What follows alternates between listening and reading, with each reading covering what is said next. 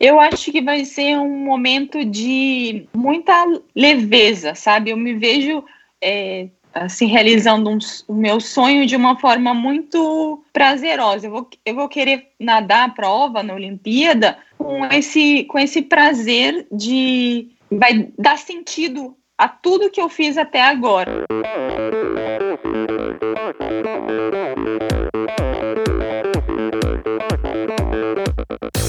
Hi, this is Brett Sutton. Eu sou a Vi Faveri. Olá, aqui é o Emerson Zerben. Sou o Nicolas Sessler. Aqui quem fala é a Vitória Lopes. Aqui é o Thiago Drius. E, e esse, esse é o Endorfina Podcast. Podcast. Good luck to all this season. Sou Michel Bogli e aqui no Endorfina Podcast você conhece as histórias e opiniões de triatletas, corredores, nadadores e ciclistas, profissionais e amadores Descubra quem são e o que pensam os seres humanos que vivem o esporte e são movidos à endorfina.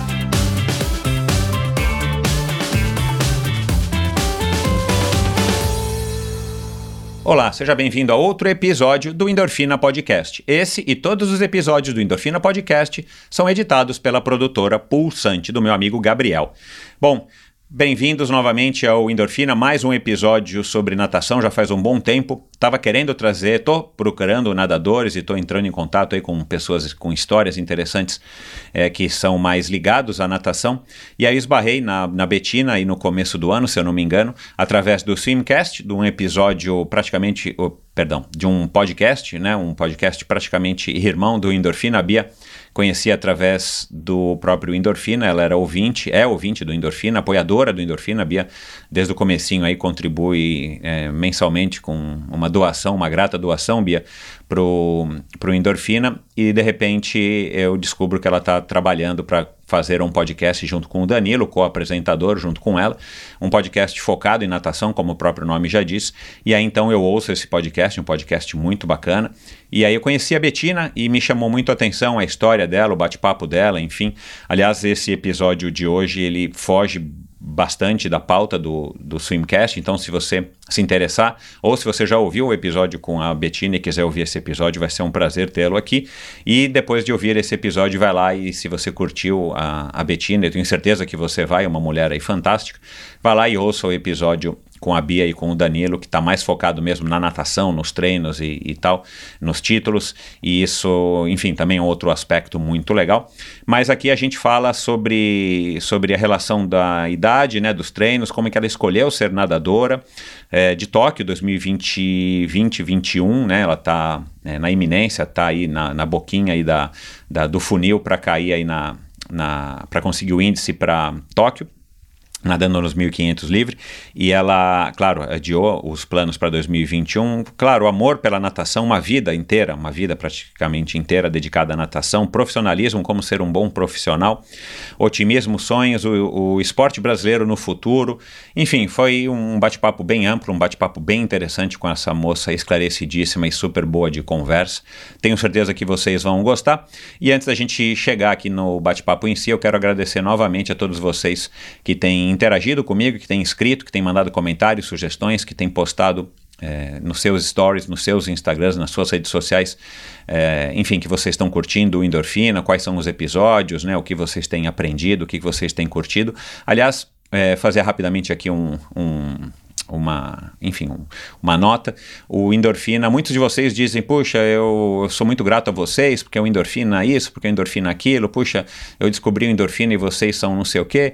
Cara, obrigado, agradeço o elogio, mas o endorfina sou eu, né? Eu, eu conto com a ajuda aqui do Gabriel, da produtora Pulsante, que edita o, o, a qualidade aí do, dos áudios e, e, deixa esse áudio dessa maneira aí, minha voz assim aveludada, como você está ouvindo agora.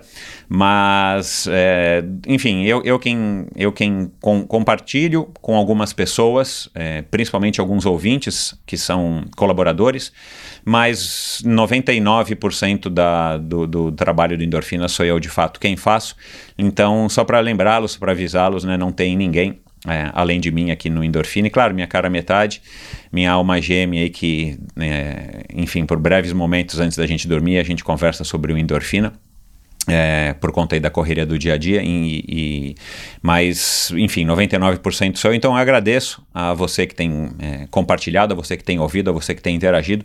Claro, a você que tem apoiado, eu sempre digo isso, o apoio é muito importante, né? Aliás, é, o apoio de quem colabora financeiramente com Endorfina tem me ajudado muito e eu estou é, pensando aí em fazer algo mais especial ainda para essas pessoas que me apoiam financeiramente. Então aguarde aí que em breve eu devo ter novidades.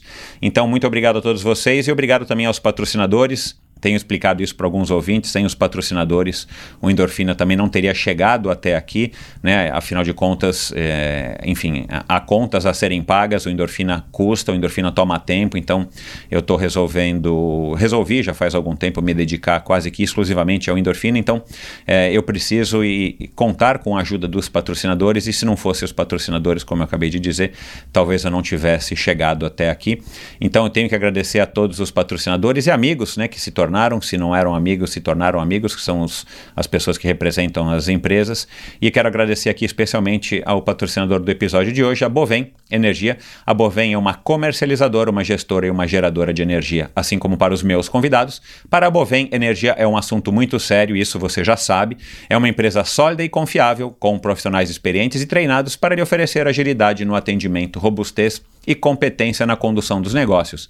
Saiba mais em bovem.com.br de energia a Bovem entende. E lembrando sempre que o Endorfina apoia a iniciativa do Mosqueteiros do Esporte, do meu amigo Marcelo Sintra, que também conheci através do Endorfina, também é um apoiador e um colaborador, nele quem me ajuda aí com as capas dos episódios do Endorfina, já faz aí um bom tempo, e é um site de patrocínio coletivo de atletas, uma iniciativa, uma, uma ideia maravilhosa aí do, do Marcelo, aliás, ele me contou recentemente como é que surgiu aí essa ideia. Enfim, então é, é um site onde você, como você pode apoiar o Endorfina Podcast, né, a partir de 10 reais por mês, você pode apoiar um atleta, é, um jovem talento, um jovem atleta que já está é, dando títulos, enfim, que já está prometendo, que já está conquistando vitórias e, e, e, tempos importantes no triatlon e no judô, tá? Praticamente, é, atualmente somente essas duas modalidades é, e, e, então você pode incentivar esse jovem atleta adotando, entre aspas, né, patrocinando ele junto com outras tantas pessoas é, e a partir de 25 reais por mês você pode sim fazer a diferença na vida desse jovem talento e ainda de quebra você ganha, você pode ganhar descontos em diversas lojas e prestadores de serviço. É um clube de, de, de descontos, né? Você por ser um membro do Mosqueteiros do Esporte, você tem lá no portal do Mosqueteiros do Esporte vários parceiros comerciais, então a hora que você quiser fazer uma uma compra de algum produto ou uma compra de algum serviço, você vai lá, olha quais são os parceiros, interessou, clica que você vai ter um desconto que muitas vezes, aliás, na maioria das vezes, vai ser bem maior do que o valor que você investe nesse atleta, então acaba sendo uma conta para quem gosta de fazer conta na ponta do lápis, acaba sendo um grande benefício. Então, seja você também a diferença na carreira de um jovem talento, siga Mosqueteiros do Esporte no Instagram, Mosqueteiros do Esporte no Facebook e mosqueteirosdoesporte.com.br é o site onde você conhece um pouco mais desse trabalho, principalmente quais são os atletas, o plantel de talentos de atletas que tem lá hoje sobre guarda, sob o guarda-chuva do Mosqueteiros do Esporte. Então vai lá, dá uma conferida, uma iniciativa muito muito legal, o esporte brasileiro agradece e precisa. Então vamos lá agora, pessoal, com mais um bate-papo, com mais um episódio interessantíssimo, hoje focado na Bettina Lorscheiter. Minha convidada de hoje é uma talentosa e dedicada nadadora. Especializou-se nas maratonas aquáticas, o que lhe trouxe o título de campeã brasileira em 2015, 2018 e 2019. Venceu a famosa travessia do Leme ao Pontal em 2018, estabelecendo de quebra o recorde da prova. Venceu também a travessia do Canal de Ilha Bela em 2019 e agora se prepara para conquistar o seu sonho de garotinha, nadar nos Jogos Olímpicos.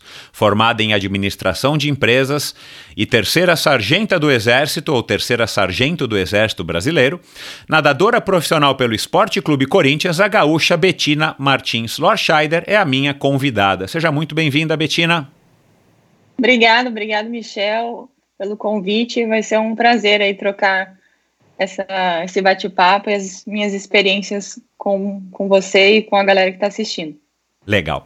É, Estou super curioso, já falei aqui para você, né? É, enfim, é, eu sou um cara que as pessoas dizem que sou curioso. Uh, mas antes da gente entrar no assunto da natação propriamente dita, Betina, uh, eu ouvi né, no podcast da Bia, da Bia Nantes, o Swimcast, aliás, eu recomendo que, que as pessoas ouçam. Uh, é um podcast muito legal, né? Voltado exclusivamente para natação, não só de, de, maratona, mas de piscina também, né? Não só de desafios. Uh, e aí eu ouvi agora, né? Ouvi de novo pela segunda vez, antes da gente bater esse papo aqui agora. E você falou, em certa altura, que você, né, que, que, que, você também passou por esse momento aí por conta aí do, da quarentena, do Covid, de todos esses acontecimentos, é, de, desse misto de, de frustração, de expectativa, de desânimo e tal, e que depois, claro, acho que talvez a maioria das pessoas, pelo menos as pessoas que conseguiram é, é, ser um pouco mais inteligentes, é, se acostumaram com a situação e resolveram transformar isso num momento proveitoso de alguma outra maneira, né? Como é que você está hoje, né? A gente está gravando esse podcast aqui no, no comecinho de junho.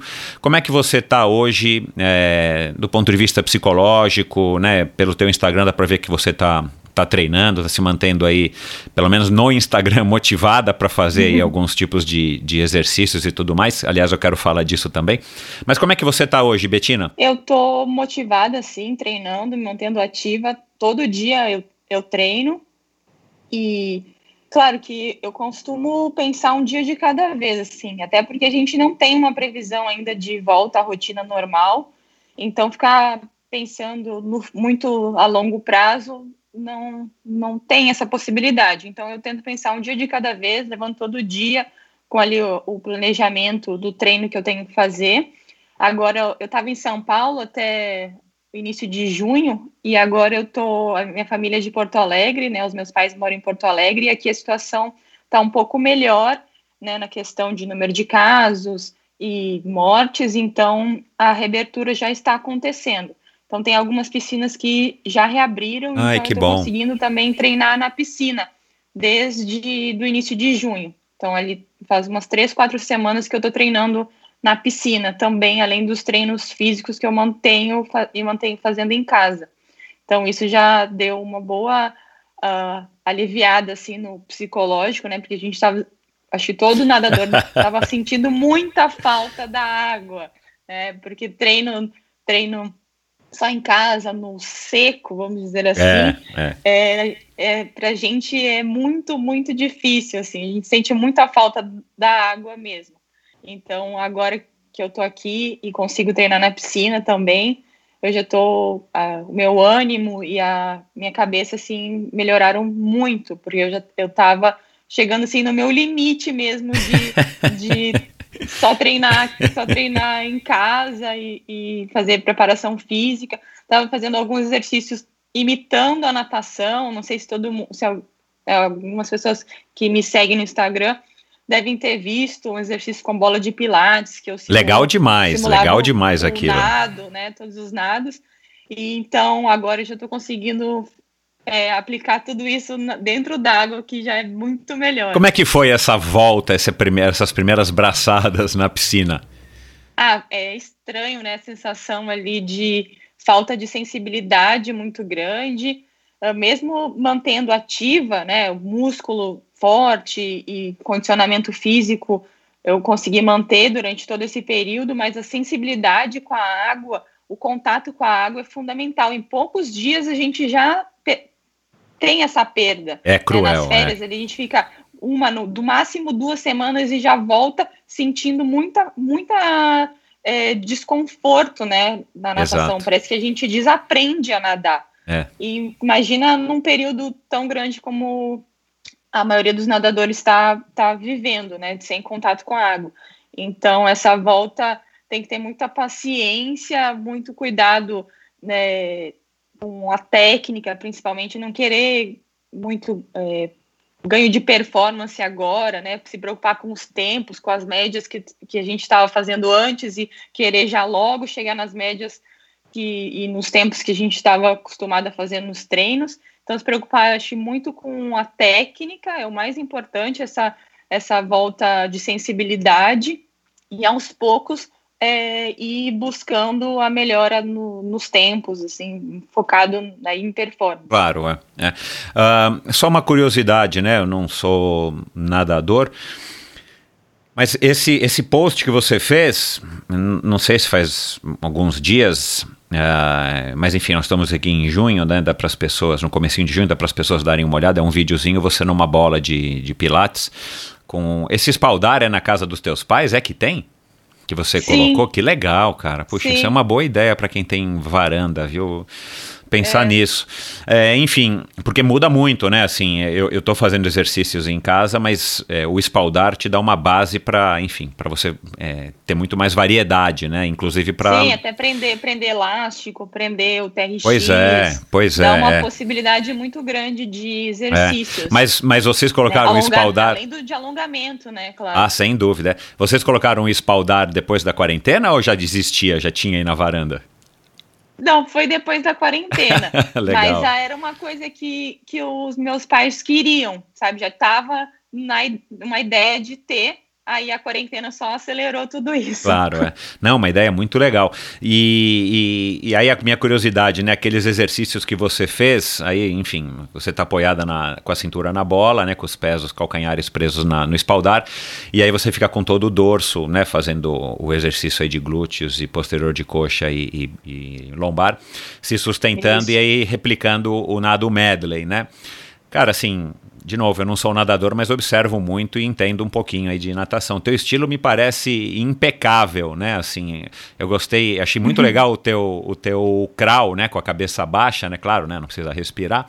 Mas, enfim, é, você é tida como uma nadadora de bom estilo, de estilo impecável, ou é impressão minha, ou aquilo foi só durante 45 segundos no vídeo que você conseguiu replicar aqueles movimentos? Olha, no crawl, sim, que é a minha especialidade, né? Então, há muitos anos, na verdade, desde criança, eu sempre me destaquei no crawl e os meus treinadores viram isso e aí colocavam, vai, 90% do meu treino era, era Crawl. crawl, até mais. Tinha dias que eu nem fazia uma abraçada de outro estilo.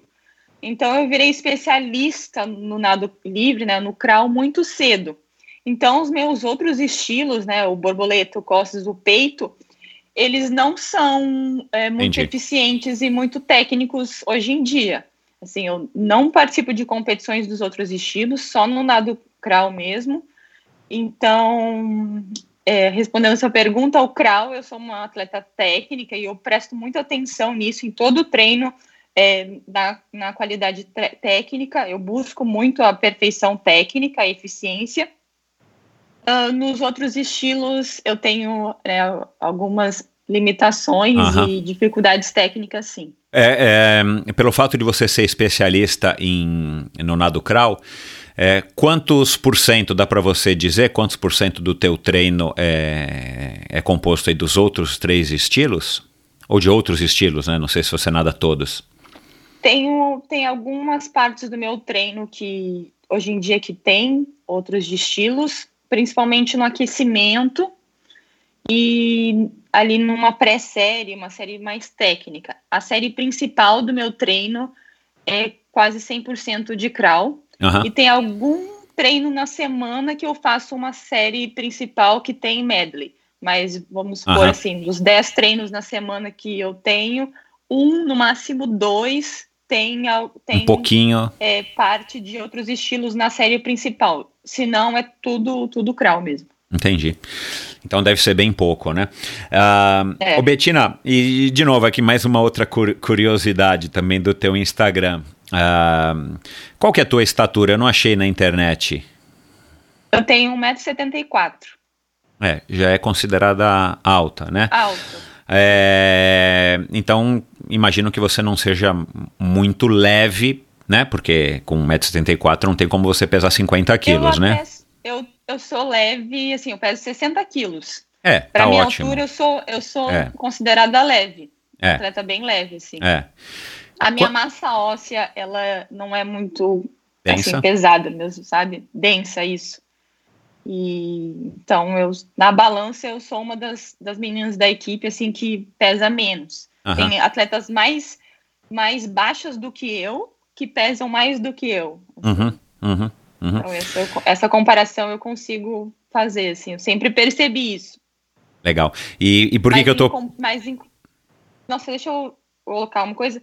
É a composição corporal, né, em questão de massa muscular e gordura, é, eu ainda tenho muito para melhorar, assim, na questão de Ah, tem. é, é, uh, adquirir mais massa muscular e perder um massa pouco magra, de é. massa de gordura, né? Principalmente porque agora eu tô mais focada nas provas de piscina. Antes, Exato. como a minha prova principal era 10 quilômetros, eram as maratonas aquáticas, então esse percentual de gordura um pouco mais elevado me favorecia. Agora, como eu estou trocando para a prova de 1.500, então quanto mais leve eu for, eu não preciso também da gordura na questão Claro. de, de Temperatura, ajustar a e de temperatura. temperatura energia, da é. água, né? Porque na temperatura, na maratona aquática, a gente chega a pegar provas perto dos 20 graus, sem uso da roupa de borracha. E a, na piscina o ambiente é super controlado, né? Uma temperatura ali em, em torno de 25, 26 graus, a água da piscina. Então, essa, esse é o meu objetivo, assim, em termos de composição corporal nos últimos, no último ano. Claro. Ahn, a gente vai falar disso aí mais pra frente também. Ah, e por que, que eu perguntei isso? Porque eu vi você fazendo barras, né? E eu tenho uma questão pessoal Sim. com barra, eu acho um super exercício. E eu voltei a fazer barra faz um ano, eu tive que operar aí os dois ombros, eu tive meus dois manguitos rotadores e a, e a, e a inserção do bíceps esquerdo é, zoadas aí de tanto nadar. É, mas não, não Sim, nado, é claro. bem comum, né? É, é, é claro que eu não tenho o estilo que você tem, talvez seja por isso que, que eu acabei tendo que, que operar, e eu tenho, né, hoje eu já tenho 50 anos, comecei a operar com 47 os ombros, e, e- eu acho muito legal fazer barra, eu acho um exercício muito bom, né, ainda mais na quarentena, né, então eu tenho feito barra pra caramba, tô com Sim. minhas mãos aqui que não, né, minha filha pequenininha de, de Calejadas. de quatro anos Também. reclama quando eu passo a mão nela. Enfim. Ah, quantas barras você consegue fazer numa sequência? Numa série? Eu, a- no momento, assim, eu tô chegando a quatro, mas a, a quarta com muita chutando, dificuldade. chutando. que legal, E- cara. Mas E- eu evolui muito, é um exercício que evolui muito. Há uns anos atrás eu fazia no máximo duas, assim. Aham. Para quem a dica que eu dou para quem quer fazer barra é faça barra. entendeu? Exato, Só vai é. melhorar na barra se você treinar a fazer Exato, barra. Não tem, é. não tem outra mágica assim. Exato, E- exato. E então, assim, eu sempre tive muita dificuldade nesse exercício. E a minha preparadora física lá do Corinthians, a Juliana Cury, ela foi atleta também de natação, ela sempre, assim, no último ano me desafiava a, e me incentivava a melhorar nesse exercício, assim. É, e aí eu fui evoluindo, né, ao longo do, desse último ano, assim, de duas eu passei para quatro. e aí tô mantendo, agora na quarentena, tô mantendo para ver se eu consigo ainda evoluir mais. Que legal, cara, que legal. Ah, barra é um exercício que não depende, né, da sua força somente, assim, né? E tanto é que a gente vê na academia e tal, na praia, na praça, muitas vezes aqueles mais fortões, né, aqueles caras com físico bem avantajado, culturistas e tal, muitas vezes eles não conseguem fazer muitas justamente porque é um equilíbrio entre sua- o seu peso e a sua potência, já que você está erguendo Sim. o seu peso O próprio peso. e tem essa história da, da questão do jeito, da especificidade do, do exercício, mas por isso que a barra me atrai, né? Porque assim. Isso. É, Recru- o- conseguir recrutar os músculos Exato. certos. é, Porque é, não é um só um trabalho de braço, é um trabalho de costas, que você também tem que manter o core ali ativo. É- Exato. é- envolve. A gente pensa que é só braço, né? Ah, vê Então. fazendo, ah, ele é forte no braço, mas na verdade o corpo todo está trabalhando em equilíbrio para poder ah, o braço e as costas ali agirem e executar o movimento. Então, é um exercício assim bem complexo e que exige um pouco assim do corpo inteiro, realmente. uhum. E flexões você faz ou na época que tinha academia supino? Eu faço os dois, faço exercícios de supino, né? Na verdade, o meu treino vai mudando de acordo com a, o período né, que eu tô de competições e tudo. A preparador físico, física lá no Corinthians que monta os treinos e ela faz todo um planejamento ah, de acordo com as competições. Como agora a gente não está tendo competições nenhuma e aqui eu não tenho né, banco, nem as anilhas, nada para fazer supino, né? Então eu tenho feito mais flexões, que aí é um, é um exercício que pega mais ou menos os mesmos grupos musculares ali, peitoral. Então eu faço ali de, de 12 a 15 ah, flexões, assim, bem. Legal, Legal. Um, e você já fazia, você aí já falando agora da natação, você já fazia isso, é, exercícios de, de, de, enfim, né, fora da piscina, musculação, exercícios de core e tudo mais, é, já desde antes do Corinthians, sempre foi uma prática ou isso foi uma coisa que, que você foi absorvendo aí também com o passar dos anos? Sim, sempre fiz. A gente sempre faz a preparação física. Então, na minha rotina normal de treinos, eu treino na água de manhã, todos os dias de manhã, de segunda a sábado. À tarde, eu treino é, é, segunda, quarta e sexta, também à tarde. Na, isso na piscina, tá? E aí, a minha preparação física acontece de três, três a quatro vezes na semana sempre após o treino da manhã. Então, uh, ali o treino de manhã, né, por volta das sete da manhã, até umas nove, nove e meia, e aí depois eu faço preparação física logo após. E aí almoço, volto para casa, descanso. Quando eu tenho treino à tarde, volto para o Corinthians novamente para fazer o treino da tarde. Uhum. Legal. Ah, você, sem, você, você já completou 30, né, Betina? Isso, acabei de fazer 30 anos. Legal, ah, parabéns. Faz nem um mês. Legal. Um, você sente que agora isso está sendo mais importante para você? É, ou ainda você não consegue perceber isso, né?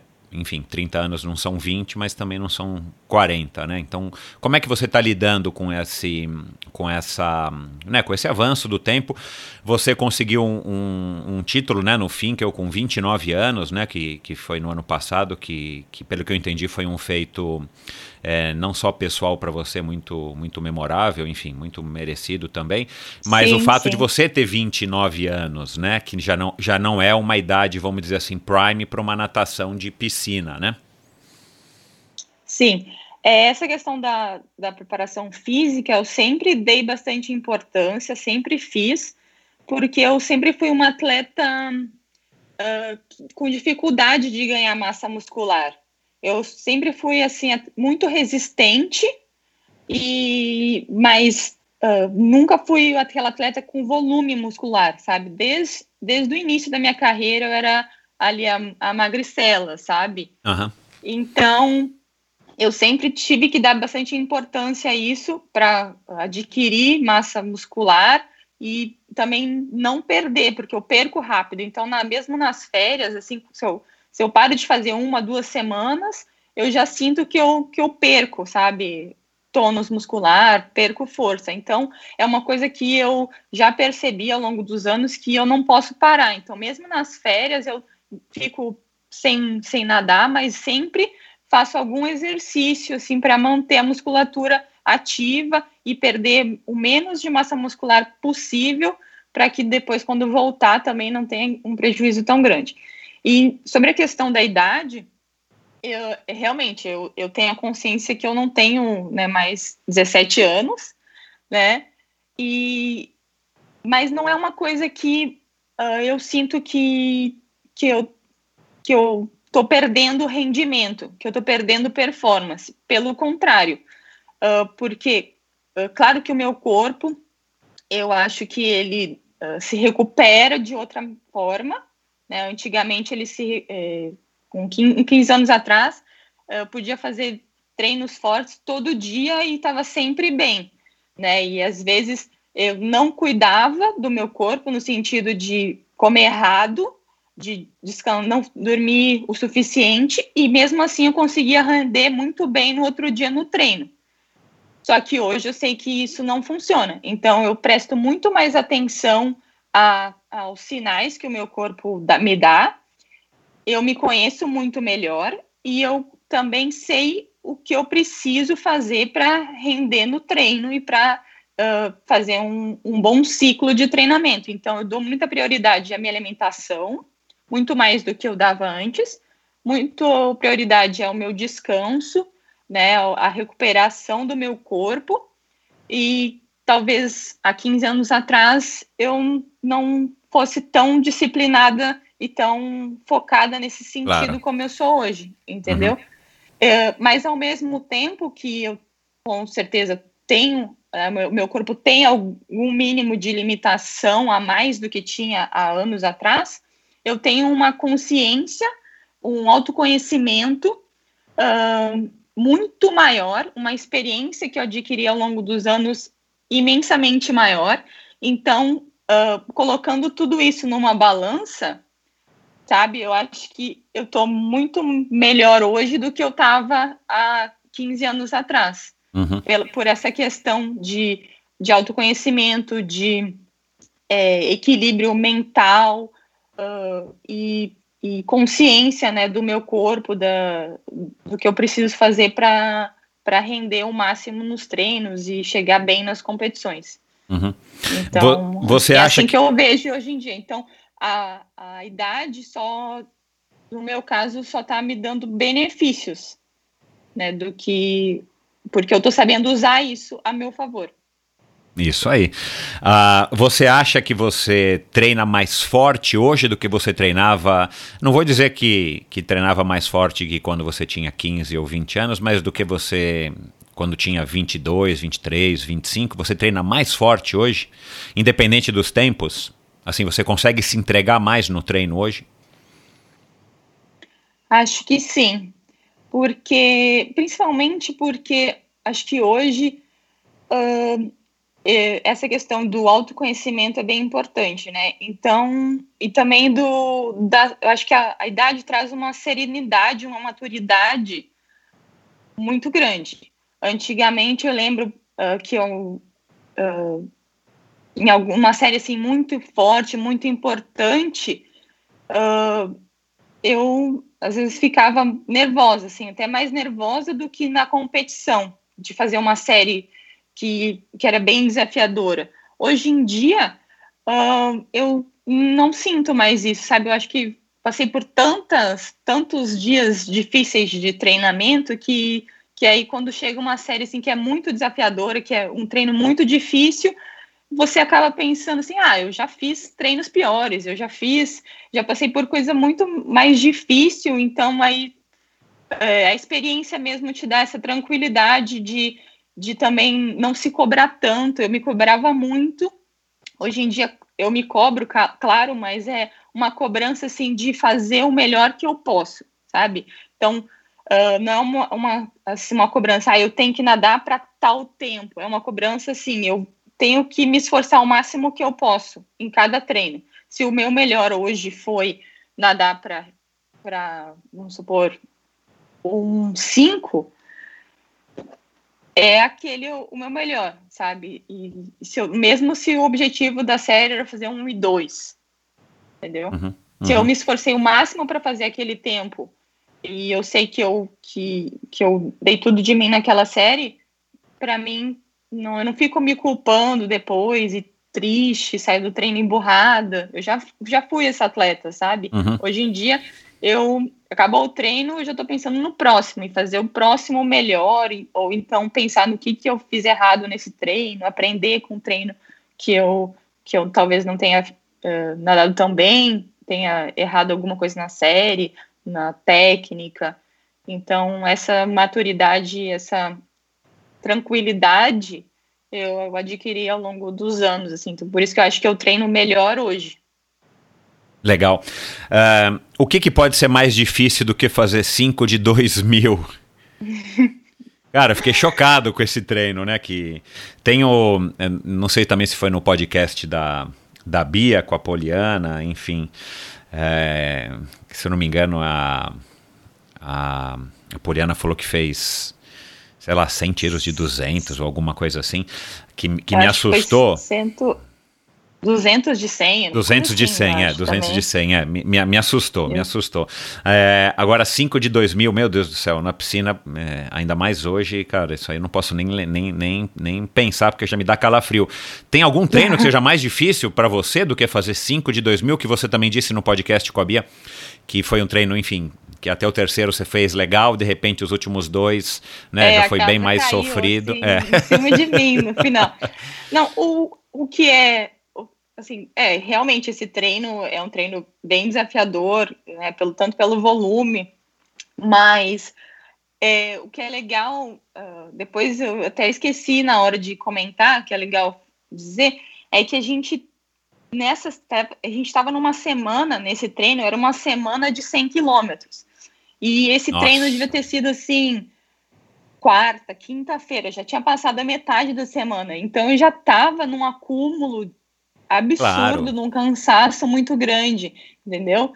E aí veio esse treino que era um desafio, só ele já ia ser um desafio Só imenso. ele já ia ser um semana, desafio. No final de uma semana de 100 quilômetros, foi uma coisa assim que realmente me marcou, porque foi, foi assim, um, um desgaste tanto físico quanto mental muito grande.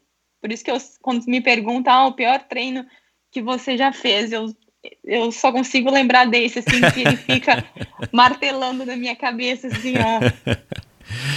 É, é, é, é curioso porque é, ouvindo né, as histórias dos nadadores, e eu tenho ouvido bastante o podcast da Bia, uh, é muito similar né, é, as sensações e, e, e, essas respostas que vocês, nadadores de, de maratonas e tal, é, dão é, é muito similar ao, ao, que os maratonistas, de fato, né, os corredores de fundo né, da corrida a pé, é, passam. Então eu vejo muita, muita similaridade. Esse também é um assunto que eu quero passar daqui a pouco para frente e, e perguntar para você a respeito aí do teu, do teu futuro pós-Tóquio 2021, né? Se, se der Sim. tudo certo, né? E estamos torcendo para que dê. Mas vamos lá falar só um pouquinho aqui do teu começo é, é, na natação, né? Você me disse que começou com 5 anos. É, aliás, você tem uma irmã gêmea, né? Que eu não sabia, que você me contou também agora há pouco, que mora na Austrália. Ela também nadava junto com você? Qual é o nome dela? Ela na Laura. Laura. Laura. Ela nadava.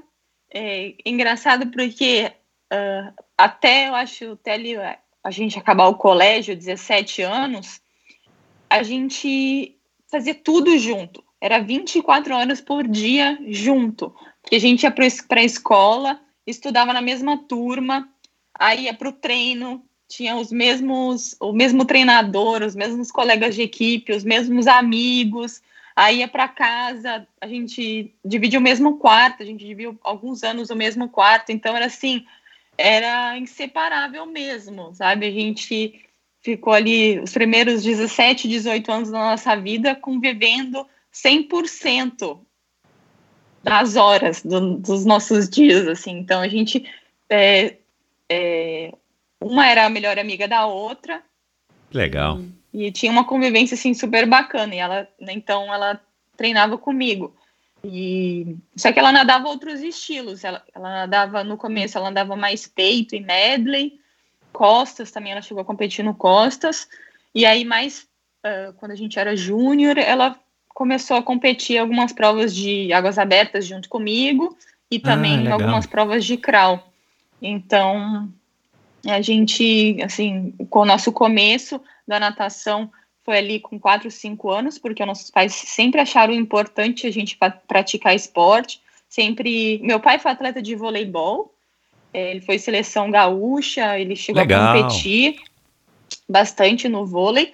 E aí ele tinha isso, né, do esporte, das coisas que o esporte ensinou para ele.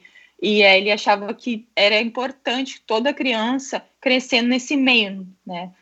Não visando ser um atleta profissional, mas ter o contato com o esporte, porque o esporte realmente ensina muito, né? É, ele forma cidadãos melhores. Eu acredito muito nisso também.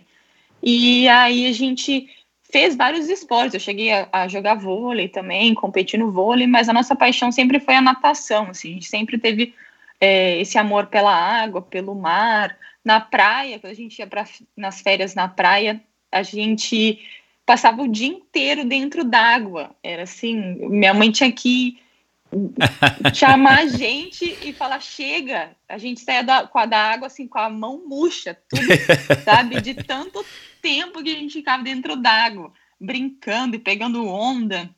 Então a gente sempre gostou muito da água.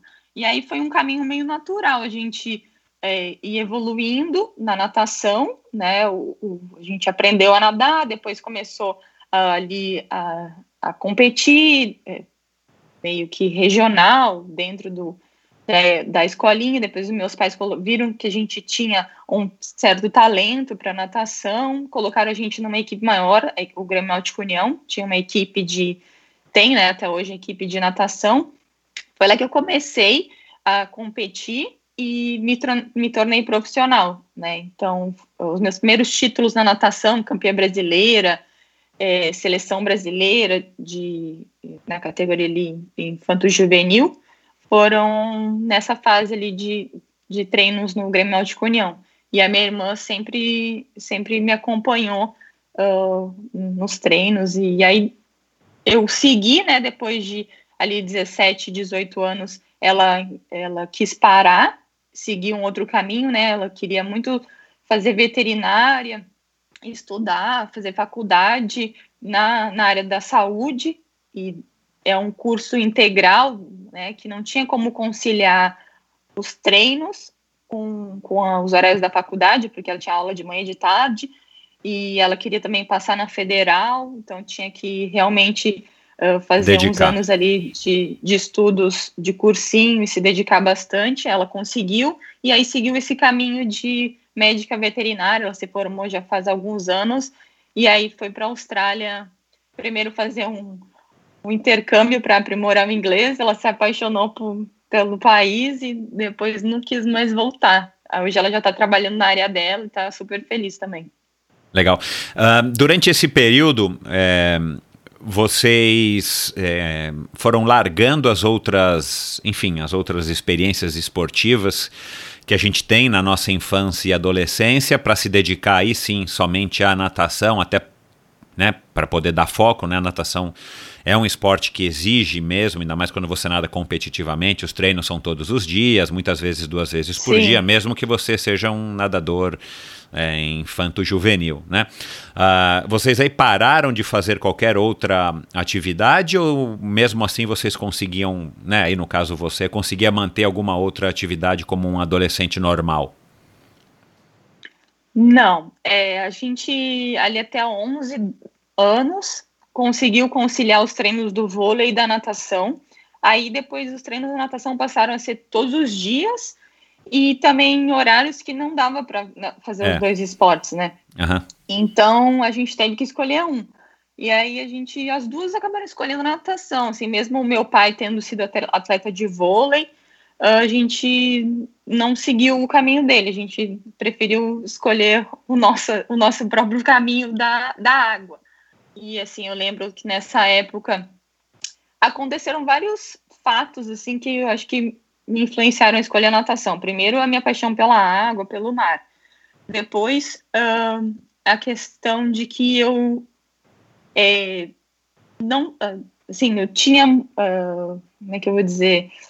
Eu me machuquei no vôlei, sabe? Uhum. Eu percebi que o vôlei era um esporte que talvez uh, tivesse muito impacto, e, e na natação não tinha nada disso, então eu conseguia talvez me preservar mais. Eu cheguei a que, é, romper o ligamento do tornozelo, caí uhum. também, quebrei o, o, braço. Então eu percebi que na natação era um esporte que, que eu não ia, não ia acontecer nada disso, assim, porque foi um, um meio, assim, não digo traumático, mas foi um, um, uma lesão, assim, grave, né? Uhum. Você quebrar o braço, ficar com gesso e tal. E eu era criança nessa época, então isso me afetou um pouco.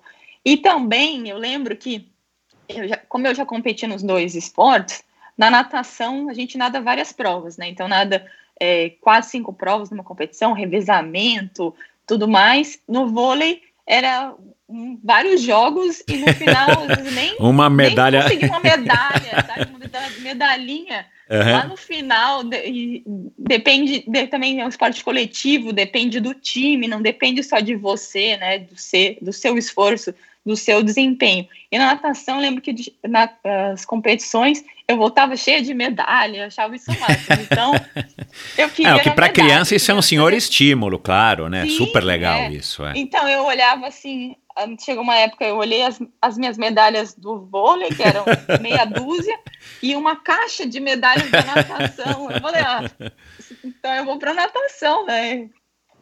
Era um caminho assim que eu ia conseguir mais medalhas. Isso, isso era bem é, é, motivador para mim. Claro, assim. claro. Um, nadar desde os 5 anos de idade, né? E você está com 30, então você nada aí há 25 anos e a maior parte desses anos foi uma natação séria, né, que eu imagino que tenha sido a partir de 12, 13 que você realmente começou a se dedicar sério, você se tornou uma atleta profissional, que também quero falar sobre isso, é, não é uma coisa muito comum entre os nadadores, ou é, eu estou enganado. Né? O que eu entendo é que o nadador chega a uma certa idade, 18, 19, até por conta desse dilema, né, de vai se formar, vai estudar, vai trabalhar, vai ganhar dinheiro, é, a pessoa acaba largando, muitas vezes até acaba largando mais cedo, principalmente as crianças que começaram, quer dizer, quando se começou quando criança, porque a natação é um esporte que também satura, né?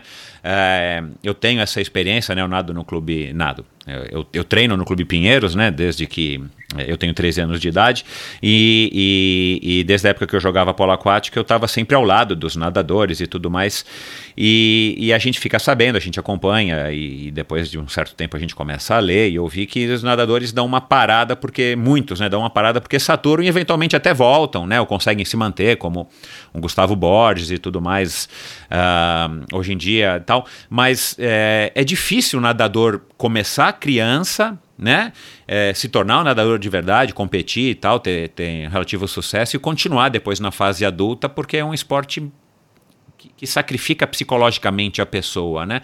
Como é que você conseguiu se, se sustentar e continua até hoje e está com essa gana aí de conseguir a vaga para Tóquio?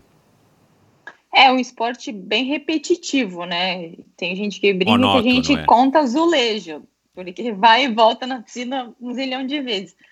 É, não é mesmo muito comum, mas eu acho que está ficando cada vez mais comum atletas uh, acima dos 30 anos na natação. Hoje a gente tem alguns exemplos, né, inclusive eu. E há exemplos de atletas, inclusive bem mais velhos, como o Nicolas, é, do que nada 50 borboleta, né? Ele tem acho quase 40 anos e ele recentemente até bateu o recorde mundial dessa prova.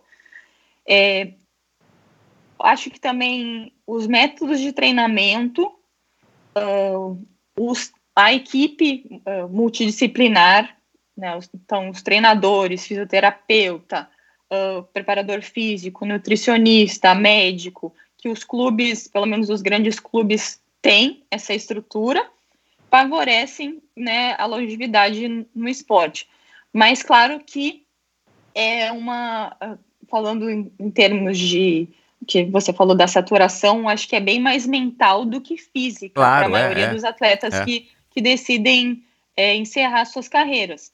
Eu acho que, uh, pelo menos para mim, né, eu vejo como é, eu continuo no esporte, continuo como atleta profissional, porque, é, claro, é uma coisa que eu gosto muito de fazer, me dá muito prazer, eu gosto de treinar, então eu não acho que é um sacrifício e treinar todo dia porque isso é uma coisa que eu gosto. Eu gosto do dia a dia de, de treinos, da rotina, e gosto, lógico, de nadar. Mas eu também é, não acredito que eu cheguei no meu potencial máximo, que eu conquistei tudo que eu podia conquistar, uh, que eu é, contribuí para o meu esporte, tudo que eu poderia ter contribuído. Eu acho que eu não cheguei nesse nível.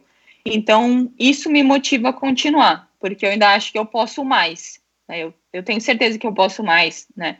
Então, isso eu tenho bem claro na minha cabeça, essa consciência de que eu uh, não cheguei no meu auge e isso me motiva a continuar, porque eu quero chegar lá. E o dia que eu chegar lá vai ser um dia que eu vou pensar: bom, eu acho que já posso encerrar minha carreira aqui.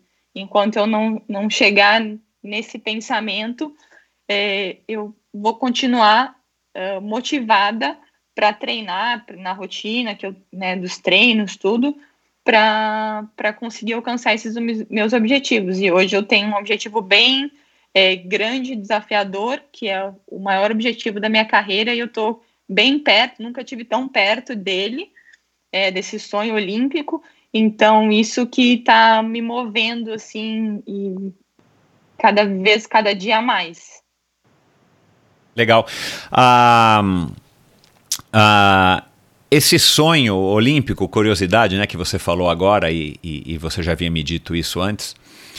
É, assim, o que, que você imagina que, que, que, seja, né? Vamos supor que você se classifique para Tóquio, já vai ser aí uma grande, uma grande conquista, mas nada como você estar alinhada ali no bloco, né, e começar a nadar na piscina olímpica de fato e realizar uhum. e concretizar, na verdade, o que você já tinha conquistado com, quando você conquistar a vaga, né?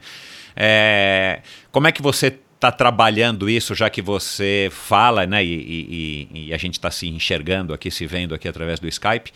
Você fica até com um semblante mais feliz, né? A hora que você fala disso, uhum. que você está muito próxima e, e, e, de fato você está, né? Por questão de tempo. E eu imagino que psicologicamente também você está muito próxima, porque a gente também precisa estar tá preparado para esses desafios. Como atleta, é, como é que você acha que vai ser e como é que você já está se preparando psicologicamente para esse momento? É, de eventualmente estar tá largando, alinhando ali na, na, na borda da piscina em Tóquio? Eu acho que vai ser um momento de muita é, leveza, sabe? Eu me vejo é, uh, assim realizando um, o meu sonho de uma forma muito é, prazerosa. Eu vou, eu vou querer nadar a prova na Olimpíada é, com esse com esse prazer de, de acho que vai ser um, assim um vai dar sentido a tudo que eu fiz até agora, sabe? Vai ser um momento que tudo vai, vai, sabe aquele momento, ah, tudo valeu a pena. Então vai ser, vai ser essa sensação que eu vou estar tá sentindo na hora, sabe? De, de curtir o momento, de, claro, dar o meu melhor, né? Me preparar muito bem para aquele momento, para fazer o melhor tempo da minha vida lá, porque eu acho que que é super importante você é, é, se preparar e conseguir fazer, é, fazer o, o, seu melhor tempo, dar o seu máximo num, num momento que, que no momento desse, né, que é o auge da sua carreira. Então, e a Olimpíada com certeza é o auge de, da carreira de qualquer atleta. Então, acho que vai ser, vai ser isso, vai ser curtir aquele momento e aí, como eu vou estar, tá, espero, né, é, leve e muito feliz, muito realizada em estar aqui, ali naquele momento, porque com certeza não vai ter lugar no mundo que eu vou querer estar senão ali, né? Então acho que vai ser só só colher os frutos mesmo de não só desse período de treinos específicos para a Olimpíada, mas colher os frutos de uma vida inteira, sabe, dedicada à natação. Uhum. Bonito. Ah, ah, cara, teus pais são engenheiros civis, né? Você me falou. Isso. É. Isso. Uh, imagino que você venha de uma família de classe média, média alta e tal, né? Tua irmã escolheu veterinária, você se formou em administração. Como é que foi essa decisão interna e depois familiar de você falar, cara, pai, mãe, eu decidi, eu vou ser nadadora, né? É, vindo né, de, uma, de, de, de, de, pais né, com, com empregos aí super tradicionais, seja, formações né, super tradicionais e tal. É, da onde que veio essa tua certeza, né? Porque você decidiu isso com 18, 19, 20 anos e, e, então já faz pelo menos 10 anos que você acertou na tua carreira porque os teus títulos mais importantes é, ou de maior destaque vieram exatamente nesse último, nessa última década, né? Da onde que veio Sim. isso e como é que foi essa, esse processo interno e depois, é, na hora que você compartilhou isso com a tua família, foi um processo é, também compartilhado com teus pais, com a tua mãe, com a tua irmã, que, era tua melhor, que é tua melhor amiga, enfim? Acho que sim.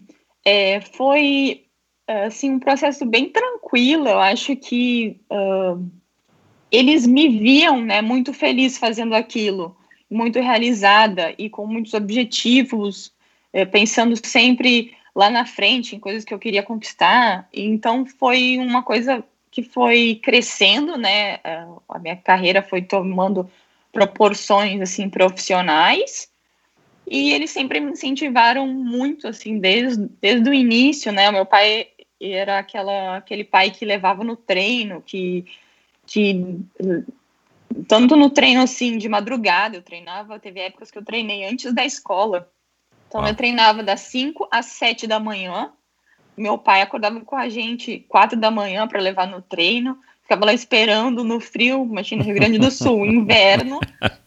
É, levava para a escola, sabe? Pegava na escola, depois levava no clube à tarde, de novo para o segundo treino do dia.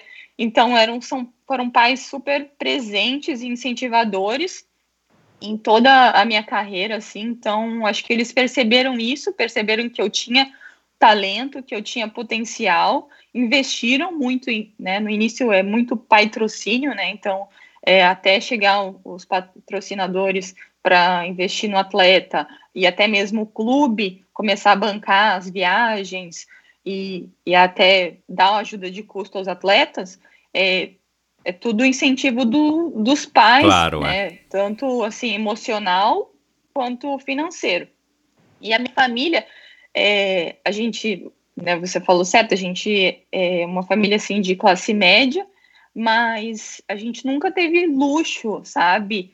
Eu nunca foi, é, é, por exemplo, as oportunidades que eu tive de viajar ao mundo, com certeza só consegui isso graças à natação, sabe? As oportunidades que eu tive é, de juntar dinheiro para coisas que eu queria adquirir, assim, foi muito pela, pela natação. Eu estudei em colégio particular porque eu tinha bolsa de estudos pela natação, eu e a minha irmã. Ah, legal. Então, talvez, talvez se a gente não tivesse a natação nas nossas vidas, a gente teria estudado acho que em colégio público, então seria muito difícil dos meus pais conseguirem é, colocar as duas, né, numa escola particular. Então eu estudei em bons colégios e a minha irmã teve condições também de fazer um é, estudar em bons colégios e fazer um, um, um, um curso preparatório para passar no vestibular e passar na federal,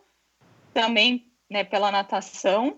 E eu paguei toda a minha faculdade com o dinheiro que eu recebia da natação. Então, os meus estudos eu consegui, tipo, bancar é, com, a, com a natação, né? Então, as oportunidades que eu tive de viajar ao mundo, de conhecer uh, pessoas é, de todas as, as culturas diferentes, né? Ter ido para a China várias vezes, eu fui para a China, um lugar que eu acho que eu jamais iria se não fosse pela natação, né? E tantos outros lugares que eu conheci. Então, acho que eu sou muito grata à natação por isso, por, por todas as oportunidades que eu tive, por ter é, me tornado uma pessoa é, melhor, né? Mais uh, não só como não só assim um ser humano melhor, porque aprendi muita coisa com esporte, com todas essas experiências, mas também é, ter uma educação, é, uma, é, um estudo, né, mais, mais oportunidade de estudo também é, e mais, mais qualidade, uma qualidade de vida também legal, é muito também devido à natação e as, as coisas que eu conquistei na natação. Uhum. Mas não houve assim naquele, naquele jantar ou pós-jantar que você estava conversando com seus pais a respeito disso? Uh, dessa sua vontade e tal. Assim, bom, você vai viver do quê, né? Porque quem é que vive da natação no Brasil? Né? É, viver do esporte já é uma coisa complicada, né? Viver da natação é, talvez seja um pouco mais complicado, talvez, do que, sei lá, viver da corrida ou viver, uh, sei lá, do, do, do, próprio ciclismo e tal. Enfim, uh, não houve nenhum momento assim de tipo, não, minha filha, é melhor você então é, continuar nadando, mas né, nada em, em, paralelo. Recentemente eu recebi aqui o Davi Greenberg, que, que hoje é um, um triatleta, né, vice-presidente de comunicações da América Latina do McDonald's, e ele contou isso, né? Ele nadava, nadava bem, chegou a ter alguns títulos, nada próximo do que, do que você, outros nadadores de sucesso. Mas é claro, tem aquela hora com 17, 18 anos, é vestibular, cursinho e vamos fazer faculdade. Tipo, eu imagino que não passe na cabeça da maior parte dos nadadores é, continuar na carreira como nadador profissional, né? É, mesmo aqueles que não são olímpicos, né? Porque quando o cara é olímpico, né, é um pouquinho talvez mais fácil, e claro, aparecem oportunidades, patrocínios e tal, como a gente sabe dos grandes nadadores da natação nadadores e nadadoras da natação brasileira. Uh, não pintou em nenhum momento essa, esse questionamento, tanto teu quanto dos teus pais? Não, sabe que não, porque eu acho que também, como meu pai foi atleta de vôlei, e eu acho que era uma coisa que ele talvez é, teve que abrir mão do mesmo jeito que você falou na época da faculdade, ele não foi incentivado pelos pais dele uh, a seguir na carreira profissional do, no esporte. Ele foi, é, ele teve que largar isso para ter um diploma, para fazer a faculdade de, de engenharia e e aí eu acho que a minha família, os meus pais, né, foram super tranquilos em relação a isso. E pelo contrário, eles incentivavam a gente a continuar na natação. Quando a minha irmã queria parar, né, eles fizeram um caminho oposto da maioria dos pais, que era é, não, continua, sabe? Continua a natação. Porque eu acho que eles também têm essa, essa tranquil, tranquilidade de pensar como eu, é que a carreira de atleta é uma carreira que só pode ser vivida agora. Exato. Né? Eu não posso uh, fazer uma faculdade, é, fazer uma, uma carreira, caso, né, eu me formei em administração, fazer uma carreira executiva e aí, ah, daqui a 10 anos, ah, quero ser atleta profissional. É. Não dá, né? Uhum, é, uhum. É, é, nessa fase, se for para ser, vai ter que ser agora. E a carreira de é, administradora de empresas, né, que foi a que eu escolhi, pode ser feita depois, pode ser adiada. A carreira de atleta profissional não pode ser adiada. Então, eles, como eu, têm esse pensamento de aproveitar esse, esse momento da minha vida que está dando super certo e eu quero continuar e, e quero quero me dedicar 100% a isso no momento. Uhum. Ah, há 10 anos, aí você me diz é, se eu estou enganado, mas há 10 anos talvez a cena da natação, né, dos desafios, das travessias, né, maratona aquática, não sei se a gente ouvia tanto falar, é, mas também não tinha tanto, eu imagino que não tinha tanto essa cena. Eu imagino que isso tenha dado também um, um, um novo fôlego para a natação é, mundial, né? Não sei como é que é nos outros países, mas para a natação brasileira, porque não só a natação como um esporte participativo, né? Não só, né? Porque a natação até algum tempo a gente imaginava que era assim, bom, eu vou ser um nadador, vou nadar lá pelo por algum clube, né? Porque também não tem como você nadar se não for fizer parte de algum clube, né, tem essa estrutura um pouco mais rígida, fechada. Então eu vou nadar pelo Sim. Pinheiros, pela, pelo Grêmio Náutico, pelo Corinthians, pelo Juventus, enfim, pela Hebraica, pelo Paulistano. E e aí chega uma hora que não, não tem mais para onde. Aí eu vou entrar na. Vou começar a nadar na raia dos Masters, né? No treino do Master, que é meio-dia, XPTO, e, e, e, enfim, acabou minha carreira. Né? Uh, eu imagino que a natação de travessias, esses desafios, Rei, Rainha do Mar, Leme Pontal e tudo mais, eles acabaram surgindo também como um grande incentivador, como teve a, a, o boom das corridas. Acho que agora a gente está vivendo na última década o boom desses desafios, dessas maratonas, dessas travessias é, aquáticas. Uh, isso é um, isso já estava na sua cabeça quando há 10 anos, quando você, 10 um pouquinho mais, quando você resolveu se seguir e se profissionalizar. É, e as Olimpíadas já estavam nos seus sonhos, assim, aquele sonho de você quando tinha 10 anos, 12 anos, 15 anos, eu quero andar numa Olimpíada, ok. Mas uma coisa é um sonho, uma coisa é um sonho que já está um pouco mais palpável pelos teus resultados, pelo teu caminho natural. Porque você poderia estar tá indo para umas Olimpíadas com 18 anos, podia estar tá indo para umas Olimpíadas com 20 anos, né? É, e tomara que dê certo, você vai para as Olimpíadas com, com 30 para 31, ou 31 recém-completos, né? É. Ah, é, como é que era isso? Assim, você já, já vislumbrava há 10 anos que tinha esse potencial de você viver com patrocinadores, né? Hoje você tem a Mormai, hoje você é sargento do Exército, você tem o, o apoio, você compõe a equipe do Corinthians. É, já existia isso há 10 anos, 12 anos, essa, essa, essa sobrevida, porque com 25 anos, talvez na piscina, é, naquela época, você não visse tanto futuro, ou o futuro era um pouco mais, mais fechado, né? Era um horizonte menorzinho, né? Como é que também é, era essa cena, você se recorda?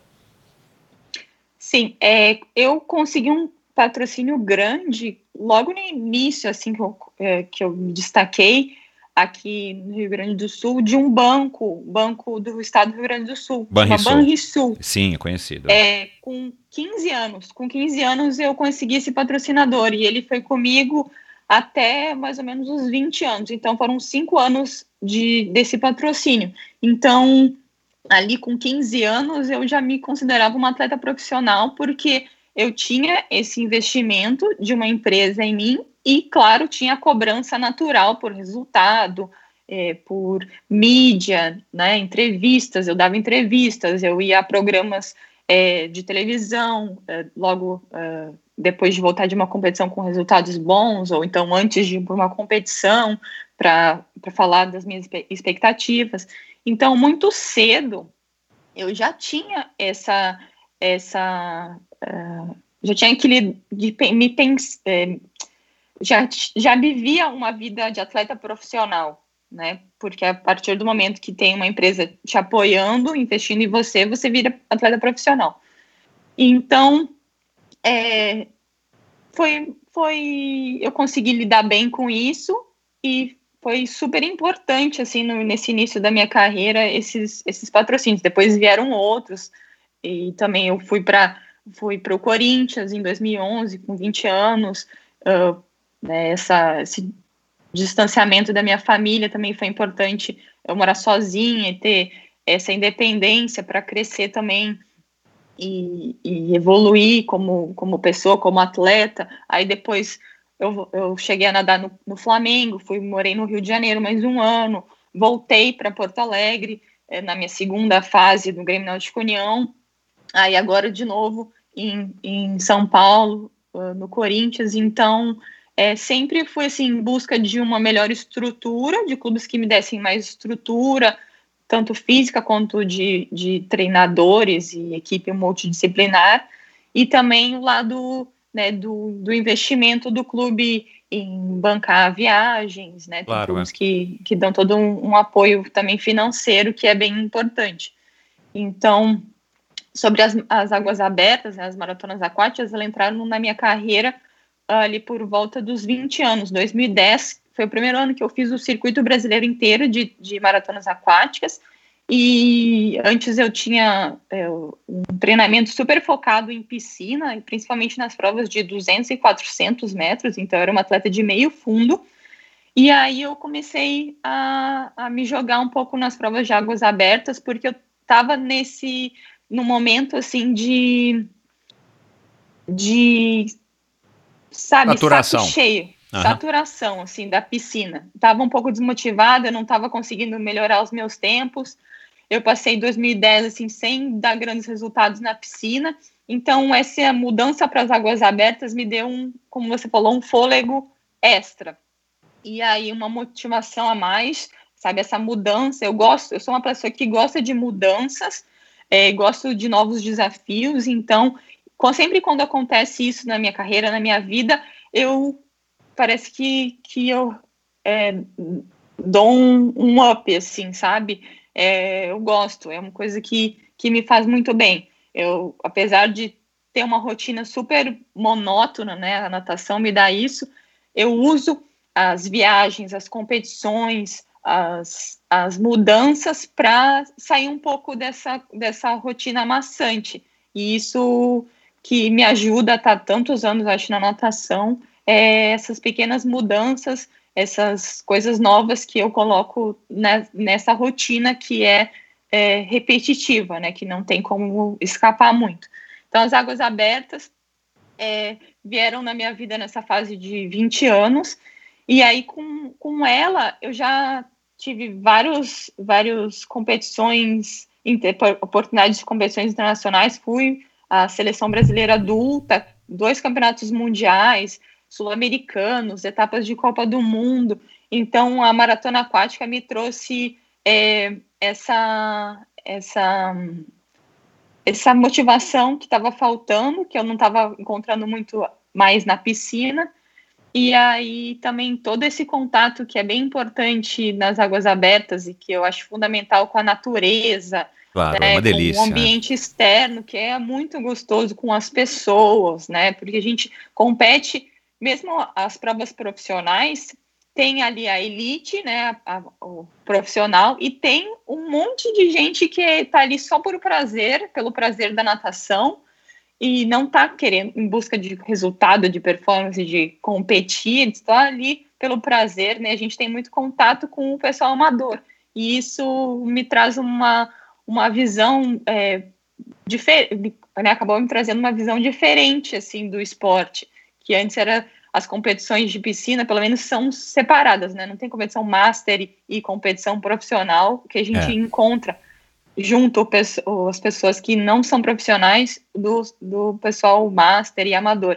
E nas travessias é tudo junto, é a Exato, mesma é. competição é. que está todo mundo ali. Então, também tem Inclusive os campeões como você e os, e os mucurebas, o resto, né, da galera como eu. é, então, a gente está ali competindo no, mesmo, no, mesmo, no mesmo evento. E isso é bem bacana, assim, que era uma coisa que eu não tinha tanto contato, comecei a ter muito contato com o pessoal amador, e essa troca, né, eles me veem também como, como exemplo, inspiração em muitos momentos, querem é, compartilhar o que eles vivem e também é, questionar coisas, né? Saber como que é minha rotina e essa troca de experiências também é bem bacana que só as águas abertas conseguiram me proporcionar.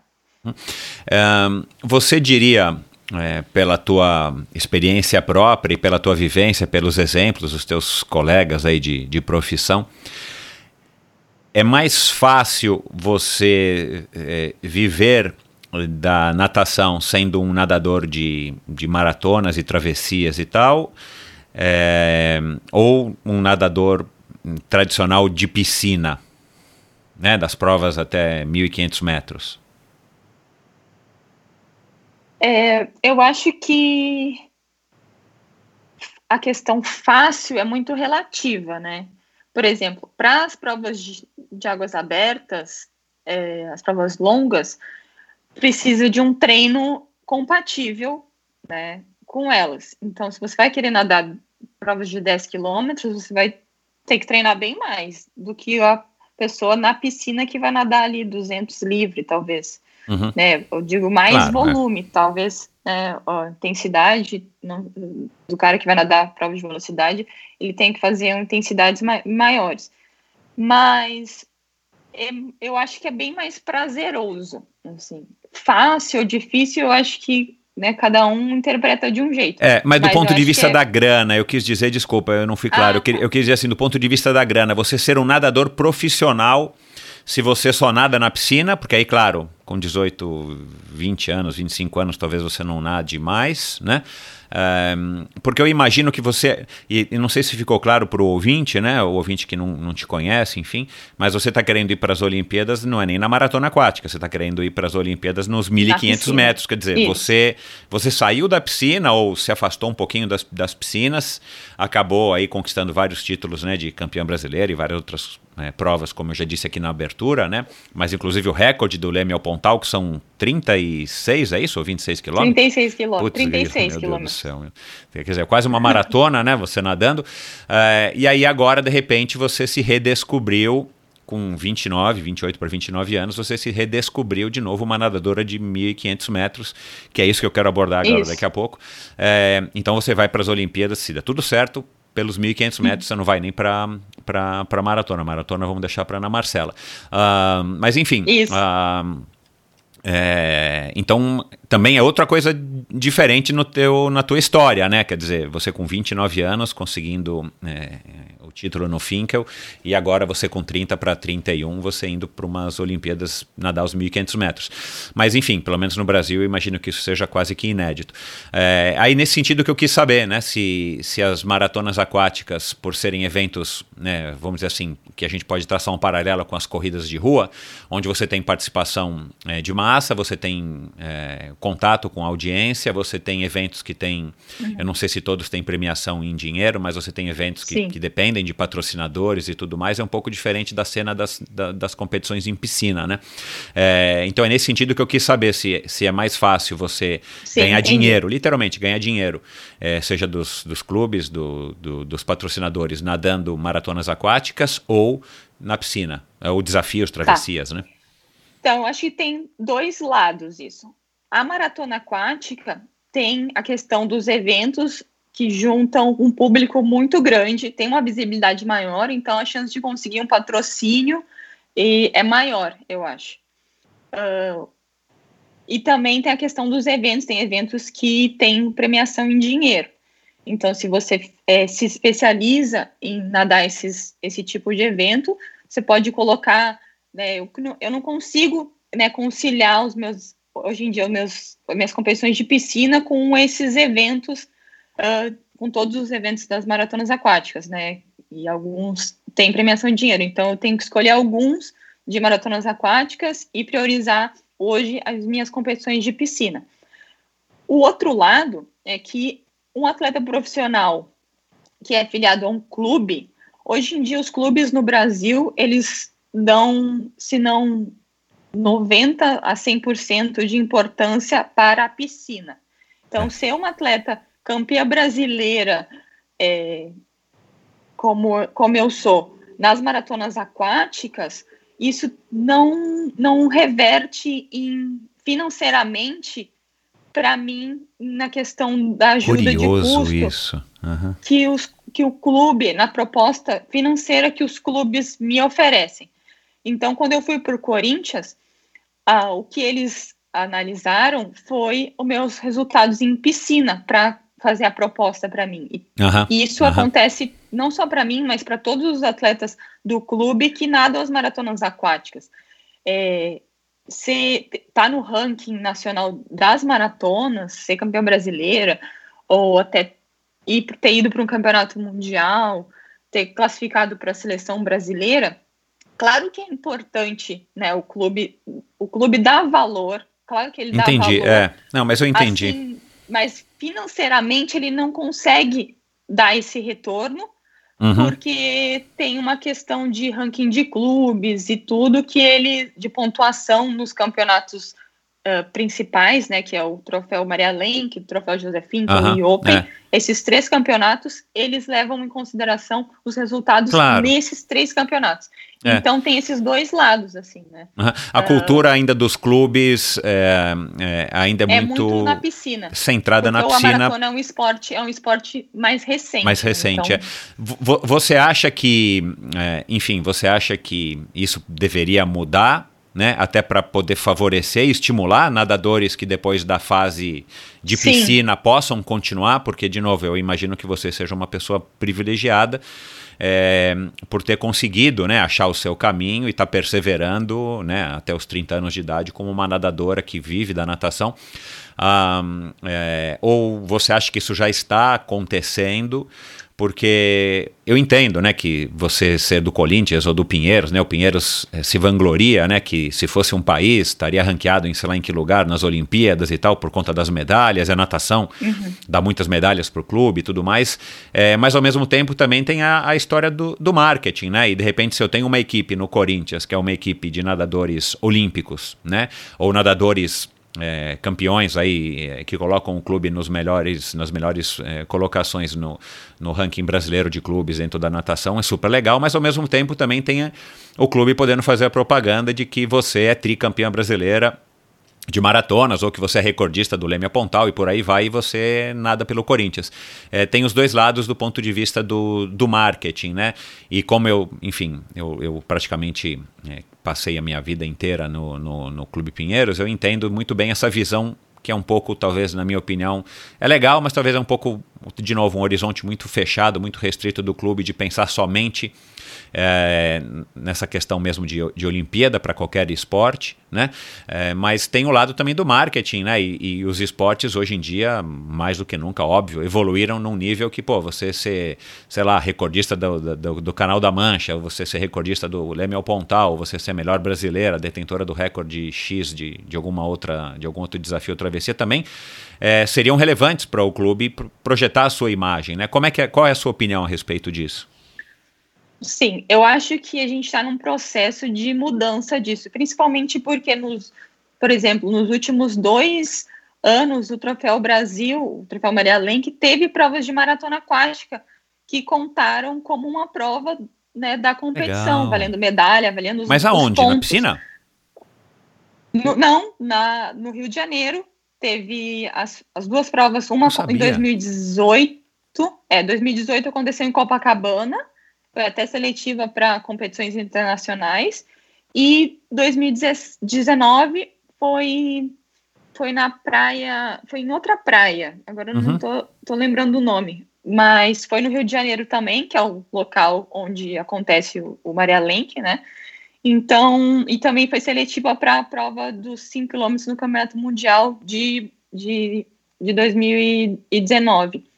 Então, é, eu acho que essa mudança e colocar a maratona no calendário da, da competição mais importante que a gente tem, que é o Troféu Maria Lenk, eu acho que isso é fundamental. Verdade. Está acontecendo, os clubes estão valorizando mais, né? Principalmente o, Corinthians, é, outros clubes que estão começando a, fazer o circuito uh, de maratonas aquáticas e levar seus atletas, investir né, nas, nas maratonas aquáticas. Uhum. Você faz parte também da equipe da Mormai, né? A Mormai tem um, um histórico aí de de investir no, nos esportes é, de água, né? É, tanto no triatlon, no surf, claro, e na natação, que é muito bacana. Existem outras empresas que têm mais ou menos esse mesmo é, histórico, claro, tirando as marcas, né, dos, dos acessórios de natação, né, do, sei lá, Speedo, Arena e, e tudo mais. É, existem outras marcas que vêm também trabalhando é, é, com atletas, não somente patrocinando os eventos, mas acreditando e fazendo um trabalho de médio e longo prazo com, com os atletas para poder dar fôlego é, e, e, e, aquilo que, enfim, que, que, é a minha curiosidade aqui, né, de estar tá, é, discutindo um, um, é, a cena para que surjam novos nadadores ou para que nadadores que saiam da piscina é, deixem a piscina e continuem nadando é, profissionalmente é, no alto nível, podendo sobreviver, né, seja de patrocinador, de premiação, de, de, de bolsa atleta, bolsa pod e tudo mais. Existem outras empresas? É, hoje eu vejo a Mormai muito mais ligada às águas abertas do que qualquer outra marca, assim, principalmente pelo, pelo, pelo por esse lifestyle de, de contato com a natureza, claro, de é, água, é. que é super ligada à marca. Super, é. Então, assim, principalmente os, os grandes eventos como o Rei Rainha do Mar, né, já há vários anos a Mormai vem patrocinando. Então, assim, como, como marca é, de produtos né, ligados ao esporte. Claro que tem outros patrocinadores, o evento tem outros patrocinadores, mas não patrocinadores que são ligados ao esporte. Então, hoje realmente eu, eu vejo muito mais a Mormai e uh, marcas né, que são já tradicionais da natação, como o Speedo, Isso, é. Aquasphere, é, tantas outras ali, Arena, né? Uhum. A Arena é uma marca mais internacional, que está bem forte no cenário internacional dentro do Brasil. É, talvez né, tenha, tenha outras marcas nacionais que conseguem competir bastante com ela.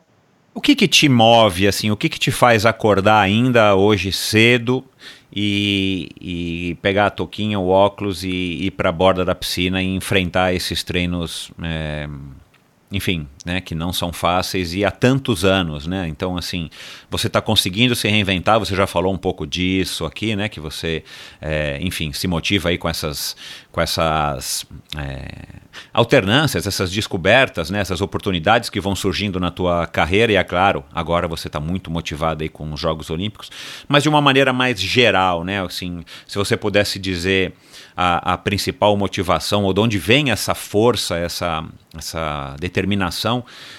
é, da Betina de estar tá há tanto tempo é, encarando azulejos e águas turvas, onde nadar no mar é uma delícia, né? Mas tem essa história de que você não enxerga nada, pelo menos nas águas do Brasil, é, pelo menos nas águas onde eu já nadei, e que acaba também sendo um pouco, assim, não é a melhor experiência do mundo, né? Nada como nadar, né? No meu caso, eu já nadei na, nas águas do Ironman do Havaí, em Kona, onde você vê o fundo do mar, você vê até Nossa, a areia ali com incrível. 20, 30 metros de profundidade, é uma delícia, né?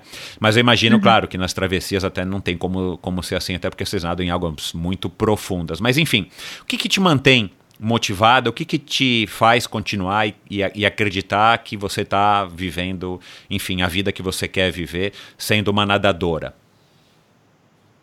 Hoje o que mais me motiva é o, a questão dos meus objetivos, né? Ter esse objetivo da Olimpíada é o que mais está me motivando é, nesse momento, assim. Mas eu acho que uma coisa maior seria é, a minha motivação de buscar uh, ser um atleta cada dia melhor, sabe? Eu, eu gosto muito de, dessa questão de, de buscar uh, a perfeição. Então, enquanto eu não, ach, não acreditar que eu cheguei no, no meu limite, assim, no meu auge profissional na, na natação, eu vou continuar nessa carreira. O dia que eu uh, acreditar que já dei tudo que eu podia dar para natação e para as maratonas aquáticas, aí eu vou partir para uma para uma nova para novos objetivos, entendeu? Então, enquanto eu tiver uh, objetivos e ainda achar que eu posso evoluir, eu vou é isso que me motiva e eu vou continuar nessa busca. Você já parou para pensar ou já, já, já viu aí com teu treinador ou com a sua seu sua psicóloga, psicólogo do, do esporte, é, o que, que você vai almejar pós é, Tóquio 2021 ou pós 2021, né? Não, porque eu tô muito assim pensando nesse objetivo, então não cheguei a pensar no pós o, o, o próximo objetivo, né, depois de ter conquistado esse. Então, acho que tem que ser uma coisa de cada vez mesmo. Então, eu tracei esse objetivo e aí eu vou até ele. Quando chegar nele, eu vou traçar o próximo. E aí também, né, aprender com, com esse caminho que eu tracei até, até o objetivo anterior, para que o próximo é, seja melhor e consiga fazer melhor do que o, o anterior. Então, é mais ou menos esse essa minha mentalidade, assim, de, de um, um objetivo de cada vez e focar, focar nele até conseguir. Uhum. Ah, faz sentido também, né? Ainda mais é, sendo um objetivo tão grandioso quanto esse, né? De, de, de, se classificar e depois participar de uns Jogos Olímpicos. Agora é óbvio, é, me parece óbvio, que você vai voltar para as águas abertas, até porque, né? É, enfim. É, talvez você tenha mais, mais destaque, você já percebeu que você tem um talento, é, não sei se natural. Aliás, de onde você acha que vem essa, essa, é, essa tua, esses, teus tri, esses teus três títulos é, brasileiros e tudo mais? Aliás, quando você vai se vender, né? É, seja para uma Mormai, seja para um Corinthians, enfim, para um patrocinador, é, vo, você se vende é, como uma nadadora, nadadora, né?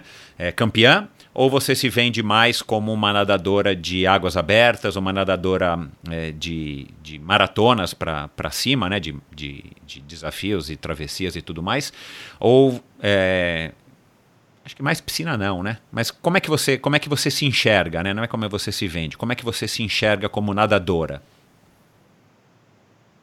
Ah, com certeza a, o meu, a minha ligação com, com as águas abertas, com o mar é muito forte e eu pretendo, né, depois que passar esse ciclo olímpico, voltar a fazer as, as mais frequências, provas tanto do circuito brasileiro como provas internacionais, me dedicar bastante às águas abertas, é, porque realmente é uma coisa que me dá muito prazer. Eu gosto muito de competir uh, as maratonas aquáticas e tá nesse, nesse meio do esporte que envolve natureza e todo esse lifestyle assim de de, é, de contato mesmo com a natureza, com o mar, né, e deixar a piscina só para os treinamentos mesmo e competição ser mais esse, esse, essa vibe de ar livre e contato com as pessoas. Uhum. Um, o fato de você agora estar tá morando em São Paulo, aliás, você curte essa cidade, é, né? Você agora está em Porto Alegre, né? Está próximo da tua família e tudo mais, mas você gosta de morar em São Paulo? Você mora perto do Corinthians ali para poder se deslocar também com facilidade? Como é que é a tua, a tua relação com essa megalópole paulistana? Eu gosto muito da, da logística que eu tenho na minha rotina. Então, eu moro muito perto do clube e vou andando até o Delícia. treino. Então, são uhum. duas, três quadras tá, que separam o meu apartamento do clube. Então, numa cidade como São Paulo, isso é fundamental, é de é. muita importância. Assim, muito, assim, porque é. se eu tivesse que ter problemas de deslocamento e depender de trânsito ou transporte público, isso ia reduzir muito o meu tempo de descanso, né? Claro, é. E a minha qualidade de vida, assim. Então, isso é bem importante. Eu, eu gosto desse, dessa praticidade de ir a pé para o treino, voltar, né?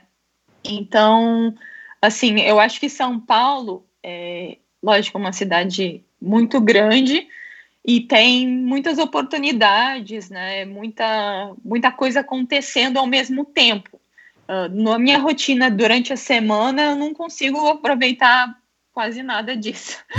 Porque eu só faço, eu faço esse caminho ali do, da minha casa para o treino, do é, treino Tem, tem um lado casa. bom, mas tem um lado ruim, né? Porque também se você fica ali, tipo, né, num micro-universo, né? É, eu fico nesse meu mundinho ali da, da, da quadra do Corinthians e da quadra da minha casa, assim, a semana toda.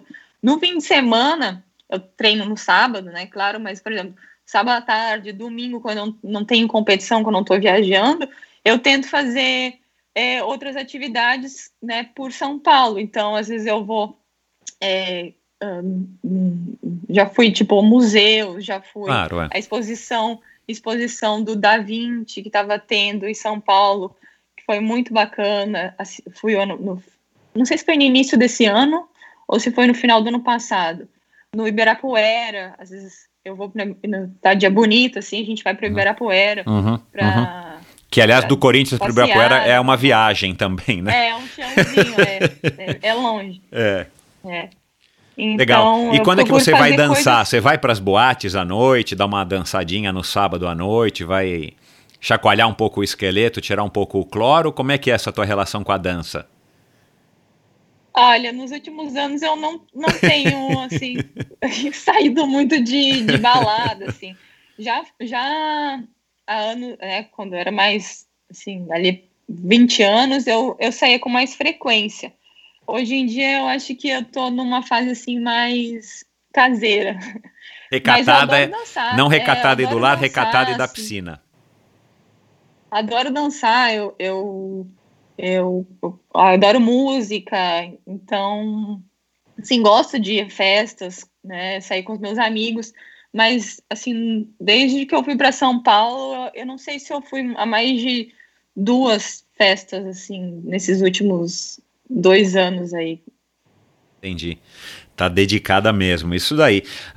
Um... É porque também a gente uh, não só uh, viaja muito, né? Tem muitas competições fora e aí tá nessa rotina de viagem ou então tá na rotina mega focada no treinamento, né? Então usa o fim de semana para descansar, para fazer, claro, atividades de lazer, mas assim, atividades mais tranquilas que não vão te desgastar tanto para entrar na próxima semana e conseguir render bem nos treinos. Então, eu tô mais nessa fase aí mais sossegada. Você, como é que é a tua relação com grana? Como é que você está né, se preparando, né? Você já está aí com, com 30 anos, né? De novo, você não está é, você não é velha, não me leve a mal, mas você também não é novinha e você precisa pensar no futuro, né? Como é que é a tua relação com grana? Você está conseguindo fazer uma grana como nadadora é, e você já está pensando aí num, não é nenhum plano B, né? Mas você está pensando aí num pós é, o que que você vai fazer? Você vai, enfim, retomar aí algum estudo, MBA, alguma coisa? Já tem alguma coisa em vista? Sim, é, até a Olimpíada, o meu foco está sendo total nisso, meu foco e meu tempo, assim, a minha energia, estou dedicando 100% aos treinos, é, mas eu pretendo, como eu já me formei, né, já tenho o diploma universitário, eu quero fazer pós, claro. Uh, algumas, né, na, minha, na área da administração ligada ao esporte, porque eu quero, né, depois, quando seguir a carreira da administração, não deixar de lado o, o esporte, a vivência que eu tenho no esporte. Então, unir essas duas coisas.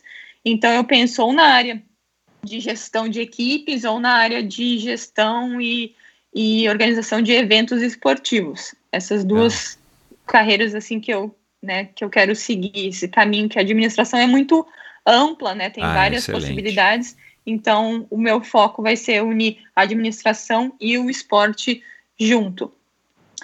É, Hoje eu sou a terceira sargento do Exército, né? Então entrei em 2019 no programa de, de atletas de alto rendimento das Forças Armadas. Então é, fiz todo né, o processo seletivo e consegui entrar. E esse programa dura no máximo oito anos, que é uh, o tempo máximo né, de, é. de temporários. Então eu pretendo é, claro que é renovado a cada ano pelo desempenho, claro. né, avaliado o desempenho, postura dos atletas, né, e tudo mais. Então, pelo menos nos próximos ali, agora já foi um ano, né, mas então os próximos sete anos é me manter dentro desse programa e, uh, né, é, esse programa exige que eu seja atleta, então vai ser a minha carreira, eu pretendo continuar com ela, minha carreira de atleta profissional por mais sete anos. E aí, depois disso, então, fazer uma transição para a área da administração ligada ao esporte. Uhum.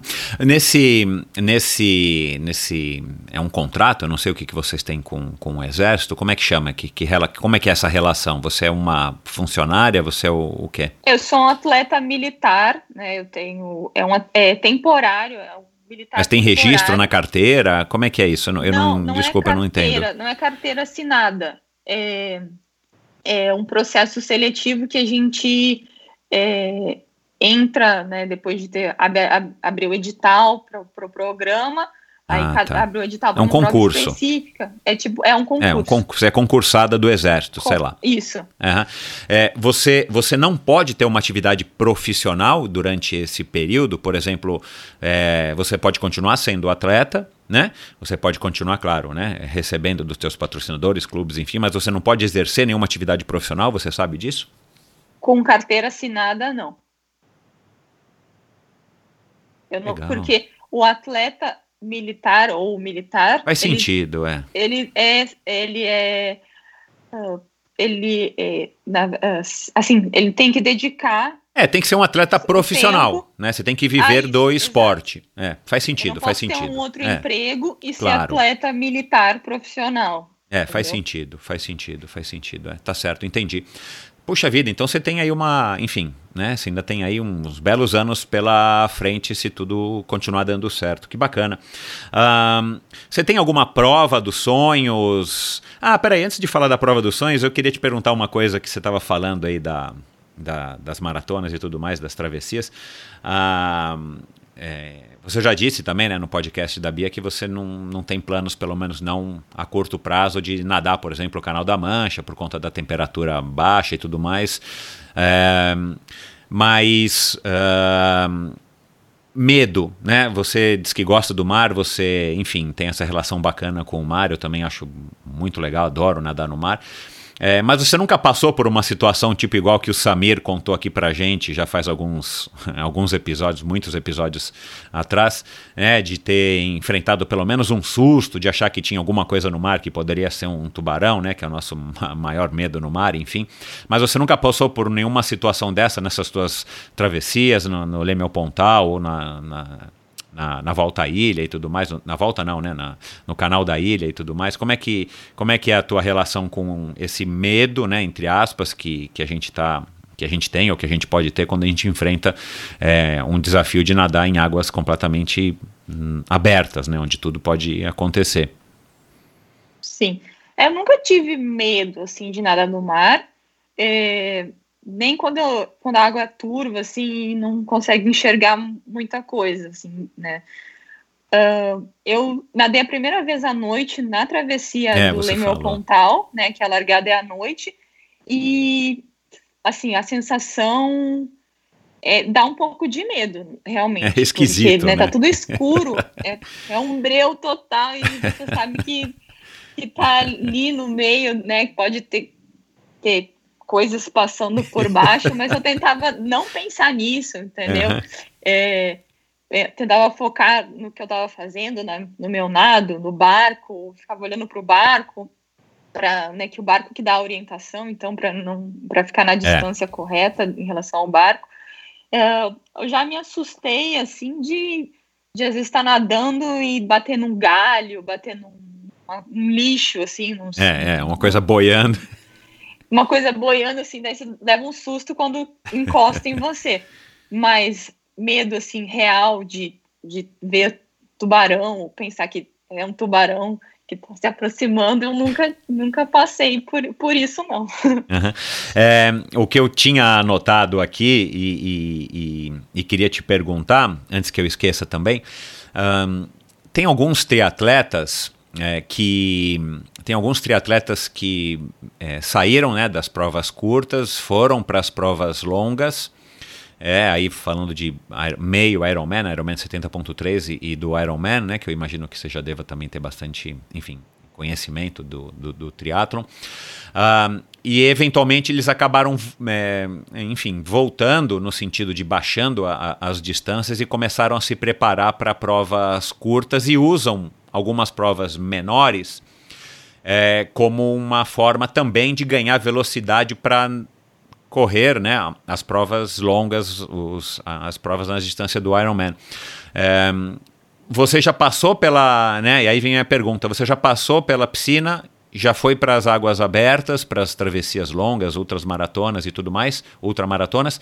É, você agora está focada na piscina é, e eu entendo que os treinos são completamente diferentes, mas é, você já conversou com o teu técnico, ou você já sentiu, ou você já é sabido isso, né? Sei lá, é, de outras experiências com outros nadadores, que, que funciona se você eventualmente, né, quando você voltar para as natações, para natação de travessias e maratonas, que eventualmente manter alguns treinos né, que você vem fazendo hoje, né, para 1.500 metros e tal, né, que são treinos mais explosivos de velocidade, não velocidade pura, mas de mais velocidade, que eles podem lhe ser úteis, que você pode voltar para a natação de águas abertas e ter desempenhos ainda melhores, mesmo, né, tendo passado aí algum tempo, né? Sim, sim, a intensidade nunca pode ser abandonada, assim, a, é. né, a velocidade a gente tem que manter, principalmente porque agora nos últimos anos, isso vem ficando cada vez mais claro que o final de prova, na, por exemplo, uma prova de 10 quilômetros, é super decisivo. Os até fez um post né, na internet, é, no, no Instagram. Isso, o último quilômetro é quando o, ali as coisas são definidas. Então, o atleta precisa conseguir é, né, colocar ali a quinta marcha, se sair da terceira e colocar a quinta, e acelerar. E o final de prova, muitas vezes é decidido ali os dez primeiros. Uh, se tu olhar o campeonato mundial, a chegada de um campeonato mundial, os 10, 15 primeiros é decidido em questão de segundos. Pois é. Segundos separam o primeiro do décimo lugar numa prova de 10 quilômetros. Uhum. Então, precisa dessa velocidade, precisa conseguir fazer alternância de ritmo então, isso é treinamento. Então, não pode ser abandonado é, não, pode, não pode deixar de treinar isso.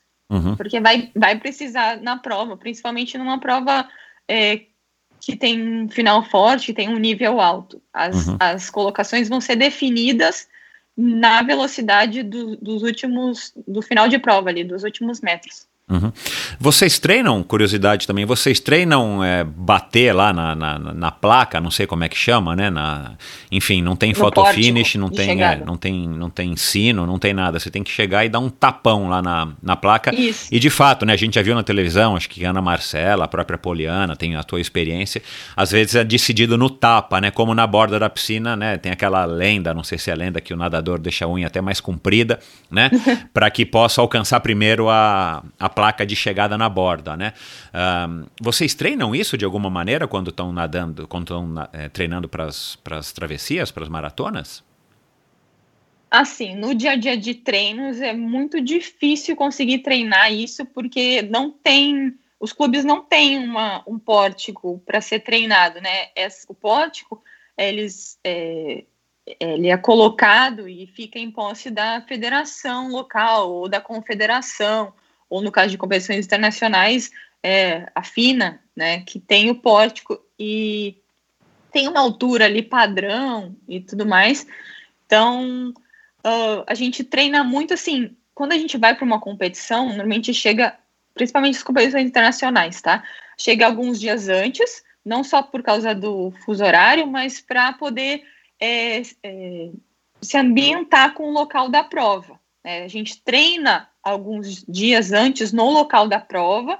E aí, normalmente, no dia antes, a estrutura já está montada. O então, a gente pórtico consegue tá no percurso, o pórtico está lá, já posicionado onde ele vai ficar, e aí a gente faz uns tiros ali, simulando a chegada e treinando a altura, né? Porque às vezes está um pouquinho mais alto, um pouquinho mais baixo, tem ali o, o funil, né, com a raia da chegada é, posicionado de uma maneira, posicionado de outra, o trajeto também interfere, então se a gente vem é, numa reta perto da praia, ou se vem do fundo em direção à praia, né, tudo isso vai interferir na visibilidade do, da chegada, se vai, a gente tem que pensar também, por exemplo, onde vai estar posicionado o sol na hora da chegada, porque se ele estiver contra a chegada, pode ser que atrapalhe a visualização, se ele estiver Claro, em outra é. posição, né, tudo isso, né, como é uma prova que as condições climáticas interferem muito, né, a gente tem que estar sempre atento isso, a- a- ao vento, no dia da prova, observar o vento para ver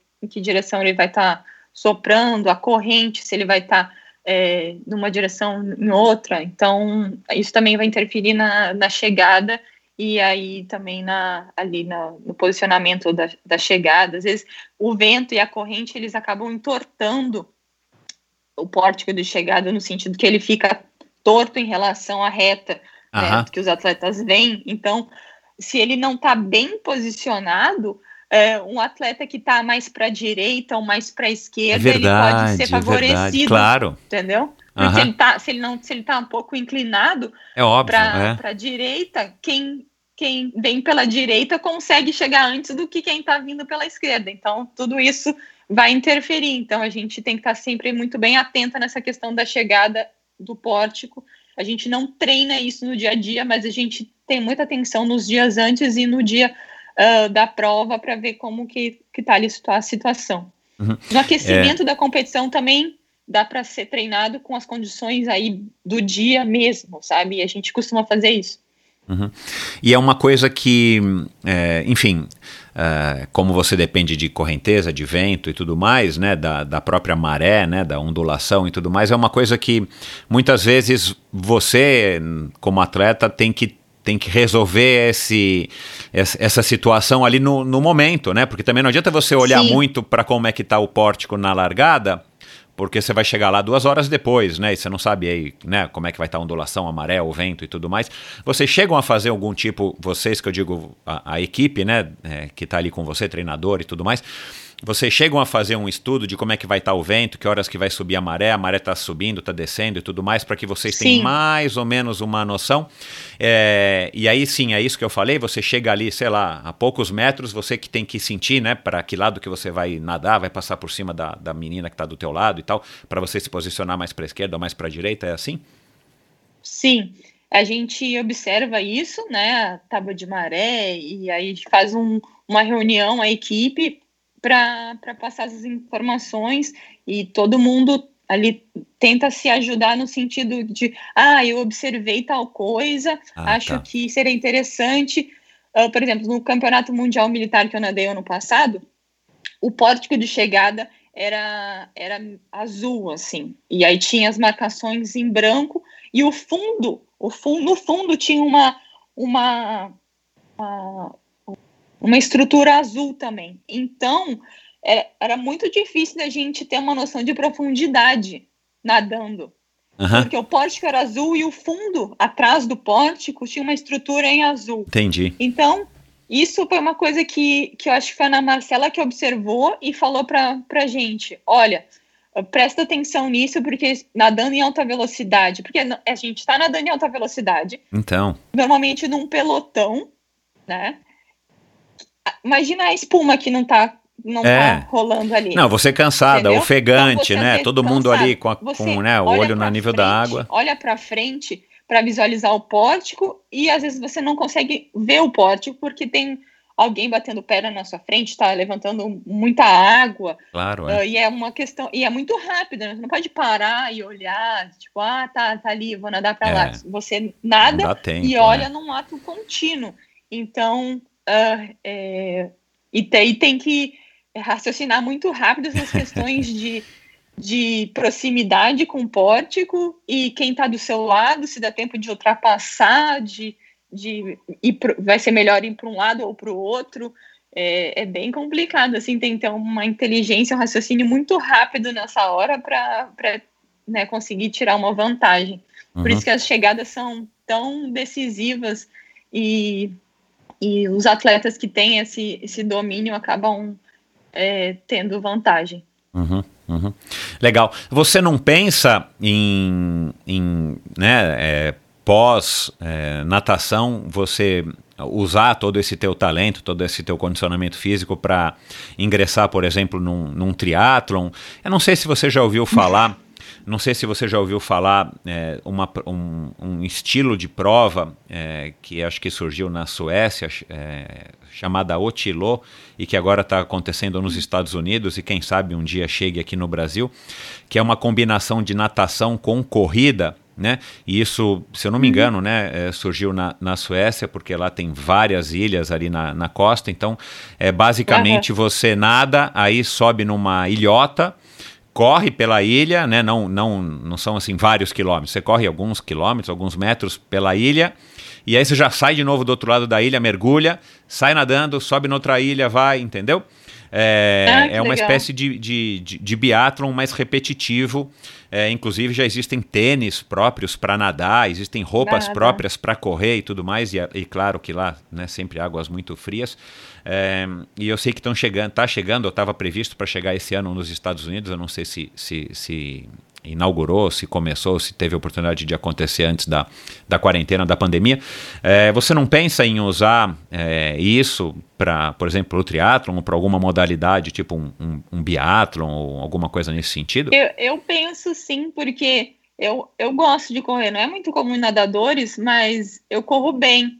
Tanto que no teste no exército, a gente faz um teste físico também, que é Legal. aquele teste de 12 minutos, Sim, né? Correndo. tradicional, é. E eu fiz é, dois- 2,950, fiz quase 3 quilômetros. Legal. Que é muito bom, né? Exato, exato. Para quem não, corre. Não tem o costume de correr, eu não, eu não treino corrida nunca, assim. né? Uhum, uhum, Agora, na quarentena, que eu tô correndo mais. uhum. E assim, no fim de semana, né? Esses dias eu fiz um. eu Fiz 5 quilômetros para pace de 4,50 e fiz 8 quilômetros. Não, para 5 quilômetros para pace de 4,30 e 8 quilômetros para pace de 4,50. E assim, agora eu tô correndo um pouco mais, né? Com mais frequência, mas eu normalmente não corro, né? Rotina normal de treinos na piscina. E é uma coisa que eu gosto, assim. É, então eu penso assim, uma prova que eu adoro fazer, que envolve natação e corrida, as provas do Rei Rainha do Mar, ali, o desafio Elite, que sempre tem no final do ano. Uhum. É um circuito que a gente nada uns 500 metros e corre 50, e aí troca, né, para a dupla e aí vai revezando assim, nada corre. Uhum, uhum. E, e eu sempre faço muito bem essa prova. São, é uma prova que é super dura, porque a areia ali de Copacabana é areia fofa. É. Você sai. É, e são tiros curtos, então tiros de então... 500 metros, então ele tem que ser na água super forte. E aí levantar a parte da transição, levantar e sair correndo na areia fofa com a inclinação ainda da praia de Copacabana, que ela é super inclinada. É uma prova duríssima, assim, que, que eu sempre saio assim com o coração na boca. Claro, é. Mas eu gosto muito. Eu já então... eu penso sim, mas assim, é, no futuro bem é que tem tanta coisa, né? Tanta é o futuro distante que pode ser das ultramaratonas, que pode ser da corrida, que pode, ou pode ser, ser de tudo, ou pode ser de tudo junto, um pouco, né? É, então. Sabe é, que tem uma que, que tem muitas possibilidades. Claro, é. E se, e se você continuar motivado assim como você vive o esporte desde os 5 anos de idade, quer dizer, né? Eu, eu acho pouco provável que você largue o é esporte. É certo que o esporte vai ser Exato. sempre parte da minha vida, assim. É. Eu, é. Mesmo quando eu não for mais atleta profissional, eu vou continuar, porque é, é, um, é uma coisa que eu sinto muita necessidade, sabe? Uhum. De estar tá no meio do esporte.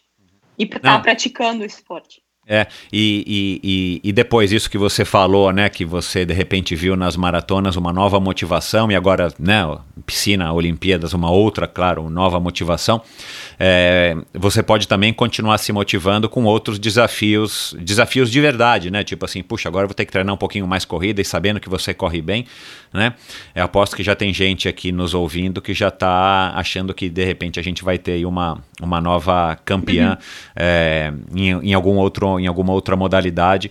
Uh, e tem uma história aí muito conhecida do público uh, que acompanha o triatlon, que é a nadadora uh, inglesa chamada Lucy Charles, que veio da natação e começou também numa idade já mais avançada, não vou me recordar qual, mas ela começou no triatlon já tardiamente e ela chegou a ser prata no Ironman do Havaí, né, que é o campeonato mundial, né, Olimpíada do, do triatlon, de longa distância.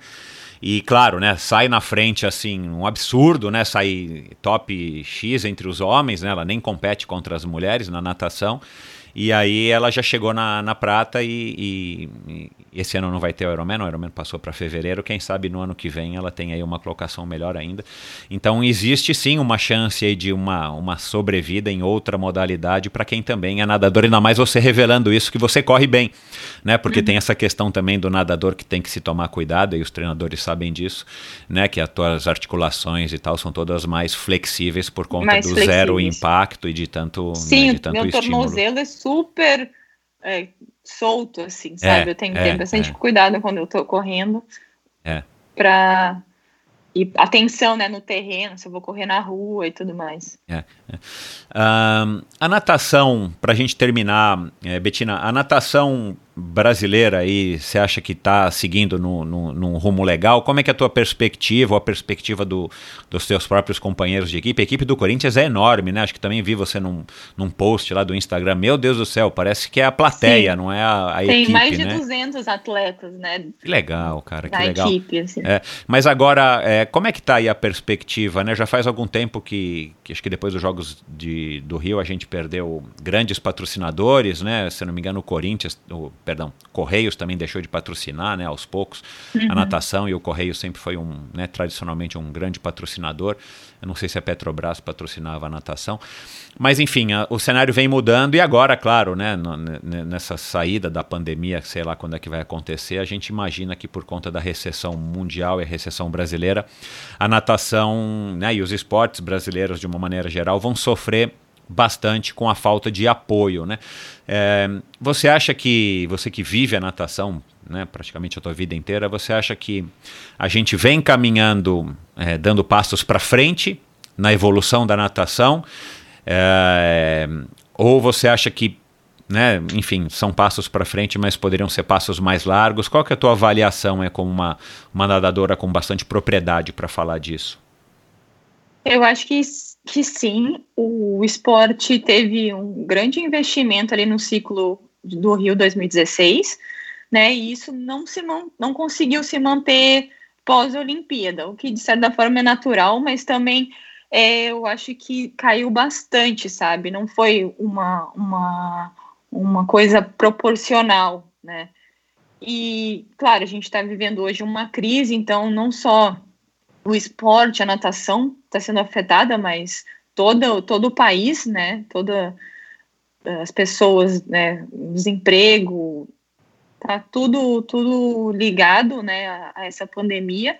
E eu acredito sim que a gente vai ter, vai enfrentar dificuldades, mas eu sou uma pessoa otimista, assim, eu não sei viver de outro jeito, senão pensar que as coisas vão melhorar e que vai dar certo, sabe?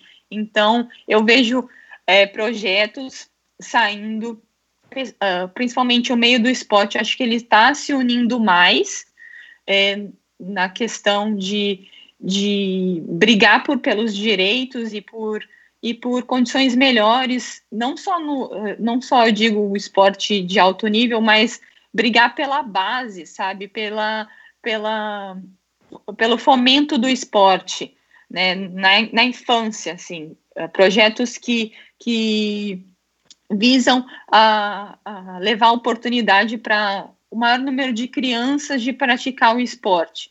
Né? Projetos que associam educação ao esporte. Eu acho que isso, é, eu vejo que as pessoas estão, pelo menos no meio do esporte, estão se mobilizando para é, aumentar isso para unir, integrar mais pessoas com esse objetivo de disseminar a prática do esporte, para atrelar o esporte à educação, à saúde, e, e aí, quem sabe no futuro a gente tenha uma base maior de, de crianças praticando, e isso, claro, Esse vai é ter um retorno, problema. vai ter um retorno em atletas profissionais, né? Porque os atletas profissionais vêm de uma base vem ali da prática do esporte desde criança. Então, se a gente conseguir é, fazer com que mais crianças pratiquem esporte, tenham contato com o esporte, tenham essa oportunidade, com certeza, ou ali a, as medalhas olímpicas, que é o final da cadeia, vão aparecer. Claro, né? é. Não vai é. ter como, como chegar a medalhas olímpicas, ao, ao Brasil é, ter um, um, melhor ranking uh, na Olimpíada, sem, sem colocar ali a massa para praticar esporte uhum. desde criança. Uhum. É nisso que eu acredito e eu estou tentando me envolver mais ah, então nesses projetos falar. também. É, porque, é, enfim, eu venho perguntando isso para alguns atletas profissionais, no, enfim, nos últimos, é, nos episódios mais recentes do Endorfina, assim, eu, eu quero ser otimista, mas, meu, mas ao mesmo tempo eu não me julgo um, um, pessimista, mas eu me julgo mais um realista, né? Como eu sou um cara muito focado no detalhe e tal.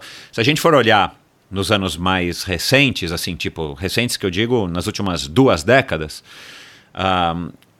o que a gente vem fazendo como nação, independente de partido político, independente de políticas, uh, uh, não está dando muito resultado. Né? Uh, a gente teve, sim, a natação é um esporte talvez mais privilegiado.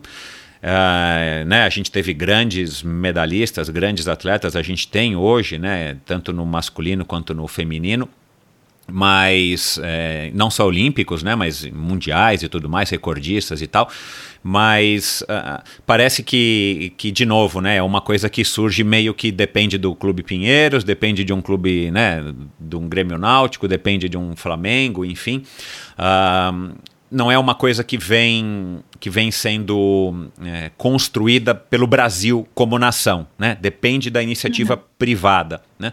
É, então me parece que não, não enfim, não está sendo muito bem executado. Aí, claro, tivemos vários escândalos, tivemos escândalos também na, natação e tudo mais com o Coaraci. Sim. É, depois tivemos escândalos no Comitê Olímpico, quer dizer, cara, a realidade não é muito animadora, né? Se a gente for olhar para claro, trás. Então, claro. é, agora eu acho que. E depois o Rio de Janeiro culminou, né? Com tantos incentivos e tantos escândalos e tantos problemas, e depois, claro, veio esse, essa essa ressaca né, pós-Jogos Olímpicos, essa depressão que, que já era meio que esperada, mas que em muitos países não acontece dessa maneira, né? É, um dos exemplos mais clássicos foi as Olimpíadas de Londres, né? É, Para muitos esportes é, foi o ápice e depois o esporte continuou ainda em alta uh, naquele país. É, e por que, que eu estou contextualizando tudo isso? Porque eu acho que depois da pandemia, a gente já não vinha né, num, num histórico muito bom, a gente estava dando sinais de que 2020 seria um ano pelo menos não tão ruim para a economia do Brasil. A gente vai, vai prolongar aí essa, essa, esse momento de, de, de de reestruturação da economia e de fortalecimento da economia. E o esporte vai ficar, claro, renegado aí talvez a um plano décimo, né, em décimo lugar ou mais, porque a gente vai estar tá com problemas emergenciais muito mais urgentes, né? A gente precisa ter criança alimentada para depois pensar na criança alimentada fazendo esporte nas escolas. É, e aí eu acho que a gente depende cada vez mais da iniciativa privada, da iniciativa mesmo, né, de, de uma espécie de crowdfunding coletivo do, das pessoas, né, dos brasileiros que, que, que acreditam no esporte, da iniciativa privada principalmente, mas ao mesmo tempo é, eu enxergo uma oportunidade do atleta como você, né, que é uma pessoa super esclarecida, super vivenciada, super experimentada, educada formalmente, com um curso e tudo mais superior, é, e com experiência, né, para que é, a gente possa, de repente, se livrar desse ranço. É, que já é uma coisa que já, já é tradicional né, do nosso esporte, né, de políticos que infelizmente, cartolas que infelizmente não levam o esporte a sério e que muitos atletas questionam, né? Não sou eu que estou falando, eu estou falando aqui, né? Talvez de uma coisa mais popular, mais abrangente, o que já é do conhecimento de todo mundo. Então, você não acha que é, a gente precisa, é, ou talvez esteja enfrentando agora, né? Nessa, nessa crise, nesse, nesse marco, nessa ruptura que a gente vai ter na, na história do nosso país, na história do mundo com a pandemia, de atletas profissionais em atividade ou ex-atletas, né? E aí já disse o Nauber aqui, Nauber aí do vôlei, que não existe ex-atleta na opinião dele, né? Existe o atleta que não está mais competindo em alto nível, mas uma vez o atleta, o cara sempre vai ser atleta. Um, de se envolverem e terem esse papel social de fato, né? De estarem, de alguma maneira, contribuindo aí né? não sei exatamente de qual maneira, mas para que o esporte é, seja cada vez melhor e melhor trabalhado, para que a gente não desperdice tanta grana, tanto tempo, tanto investimento e nunca saia né, nesse atoleiro que é o esporte brasileiro, na minha opinião? Acho que sim. É, realmente, hoje, a, o esporte está muito baseado né, nos clubes, nas federações, e aí a prática do esporte está mais dependente desse sistema. Mas eu acho que também é uma coisa que os atletas estão se mobilizando, estão, acho que, vendo a importância, né, de que, assim, o atleta tem ele alcança muita gente, né, um atleta profissional, ele tem esse papel de, de inspirar e de alcançar muitas pessoas e aí fazer, fazer né? Justo. Através da imagem de, dele, da voz que ele tem, que ele é ouvido, uh, fazer essa mudança. É, hoje eu faço parte, eu já fiz parte de, de, de, uma ONG chamada Guardiãs do Mar, que ela era mais ligada a, a esportes de água, né? E aí fazia a, apoio a projetos sociais, é, mais assim, in, é, incentivo a a prática de esporte ligadas à água, então muito ligada ao surf e também às águas abertas, né, a natação no mar. Uh, hoje eu faço parte também de uma outra instituição chamada Atletas Brasil. Essa eu, eu entrei recentemente, agora faz algumas semanas que eu faço parte. Que Atletas pelo é, Brasil? Atletas pelo Brasil. Ah, sim, é conhecida, claro, é. Sim, Legal. super conhecida, né? E aí eu, eu uh, entrei há, há, poucas semanas, então ainda estou né, no processo de, de entender qual vai ser o meu papel dentro da, da organização e aí também saber mais sobre o que os projetos que eles, que eles querem né, é, colocar e as lutas né, dentro, dentro desse, desse caminho aí do esporte e educação.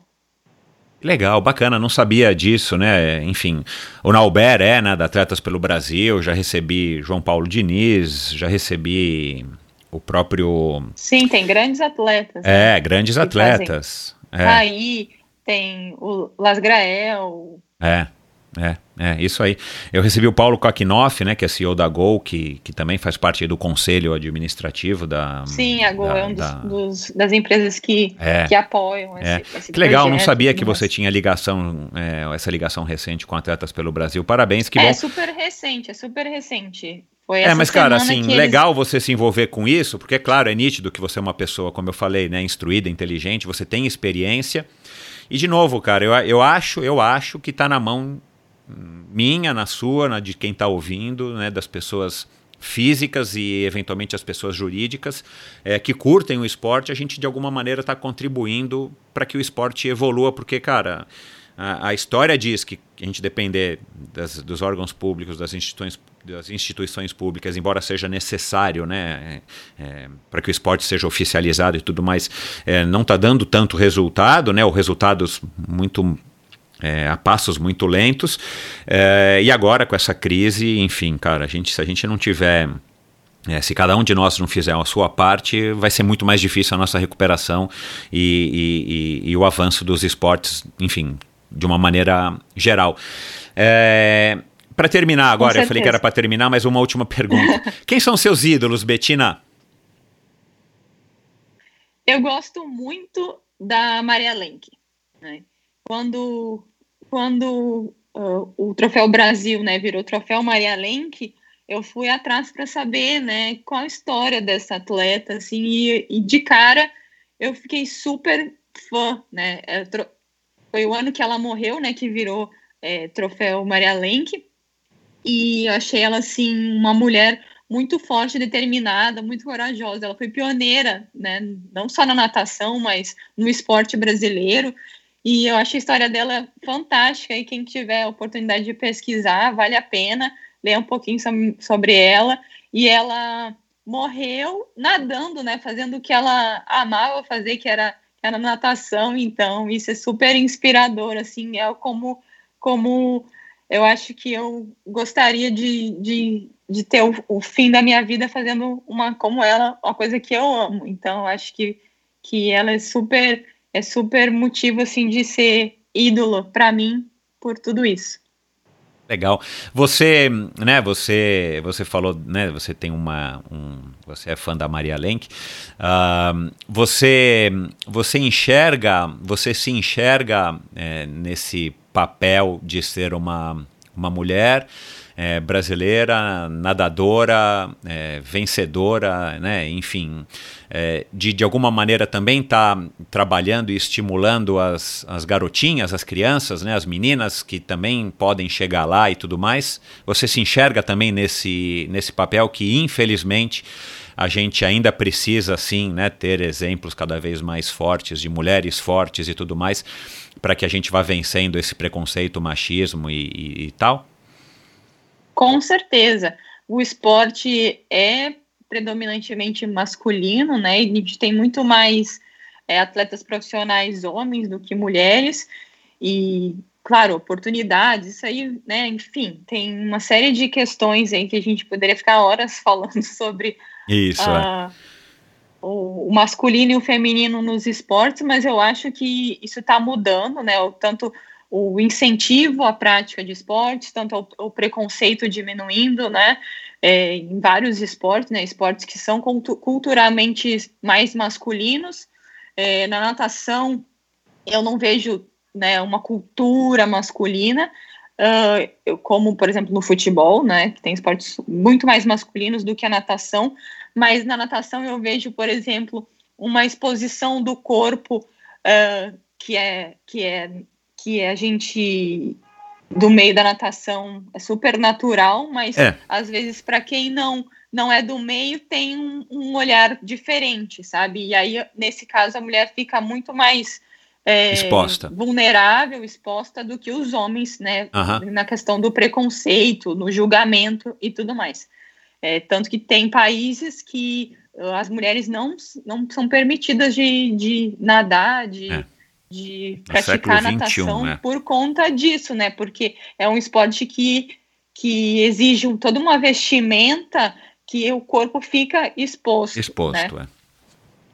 E então acho que esse processo a gente está lutando e eu, eu sou é, é, uma, eu acho, né, acredito que seja uma das, das mulheres aí do esporte que estão que estão disseminando esse, esse novo pensamento aí e também incentivando as meninas uh, a praticar o esporte, a praticar natação e, e, e aí com coragem enfrentar tudo isso.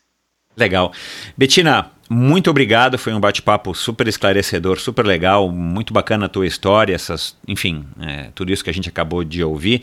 É, quer dar aí uma última mensagem para as pessoas que estão ouvindo, para os teus, pros teus fãs, para os teus, é, enfim, para as pessoas que estão te conhecendo agora? Ah, adorei o bate-papo, achei super é, legal essa nossa conversa. Passou super rápido, a gente está aqui falando mais de duas horas. e é muito assunto, né? Muito assunto, tem muita muito, história. É. É, eu queria agradecer o convite, espero que o pessoal tenha gostado aí. Quem quiser é, saber mais, ter, ter dúvidas, eu estou sempre aberta aí a, a É, passa teu Instagram perguntas. ou como é que as pessoas entram em contato? É, eu, eu eu consigo responder melhor no Instagram, então pode me mandar uma mensagem no Instagram, é Bettina Lorscheiter, tudo junto, meu sobrenome, meu nome e meu sobrenome tudo junto. E, e aí quem tiver dúvida pode, pode mandar, não tem problema nenhum.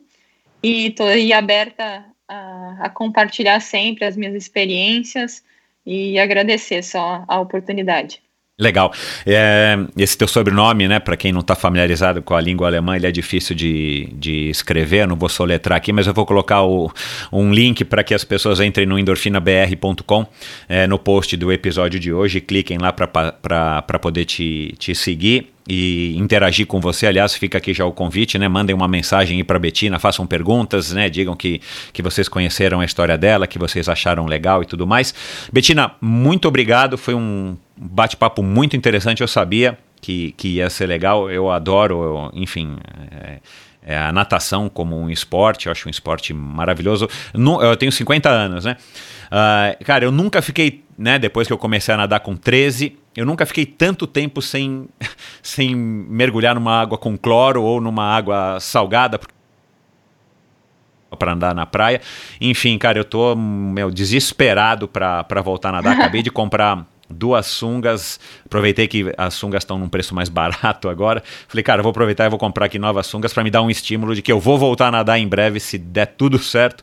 E, enfim, natação é um esporte muito legal e conhecer um pouquinho melhor você é, foi um grande prazer. Parabéns, boa sorte. Tenho certeza de que você vai se classificar para os Jogos Olímpicos e a gente vai estar aqui, eu e todos os ouvintes, torcendo por você. E claro, a gente aguarda você aí anunciar os teus próximos desafios pós-Olimpíada. Espero você aqui para contar como é que foi o teu sonho de participar de umas Olimpíadas é, numa próxima oportunidade. Combinado. Com Legal, certeza. Betina, obrigado, viu? Um bom dia para você. Imagina, foi um prazer. Bom dia. Tchau. Bom, pessoal, espero que vocês tenham gostado desse bate-papo com a Betina e foi muito bacana, uma, uma atleta aí de super talento, privilegiada, super inteligente.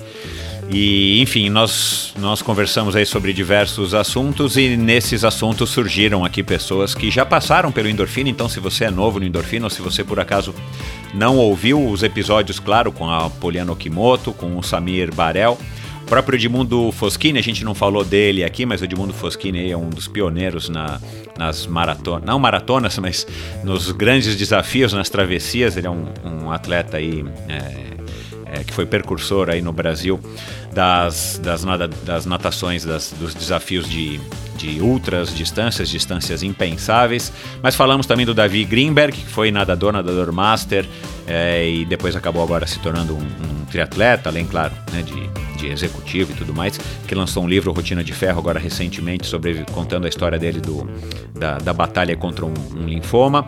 O Nauber, Nauber Bittencourt, que a gente falou agora mais para o final, claro, o Paulo Kakinoff, CEO que, da Gol, que é também um conselheiro aí do membro da, do conselho do Atletas pelo Brasil.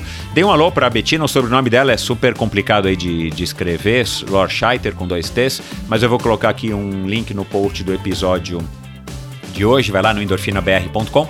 É, passem a segui-la no Instagram, ela faz umas postagens aí bem, bem interessantes aí, da, principalmente agora nessa preparação fora da, da piscina é, durante essa quarentena. E você vê que é uma, uma moça aí bem dedicada, né? Super forte, claro. E deem um alô para ela, digam que vocês ouviram, mandem perguntas, comentários e tudo mais, com certeza ela vai ficar contente. E claro, sempre participem, continuem participando e vendo críticas, comentários, sugestões, sugestões de novos convidados, é, seja da natação, seja da corrida, do triatlon, enfim, de qualquer modalidade de endurance, para que eu possa estar tá, é, trazendo para a endorfina e agradando aí a você. E é isso, pessoal. Espero vocês no próximo episódio do Endorfina com mais um convidado, com mais uma história interessantíssima, mais uma pessoa é, com uma história que merece ser contada e que sirva de inspiração para todos nós.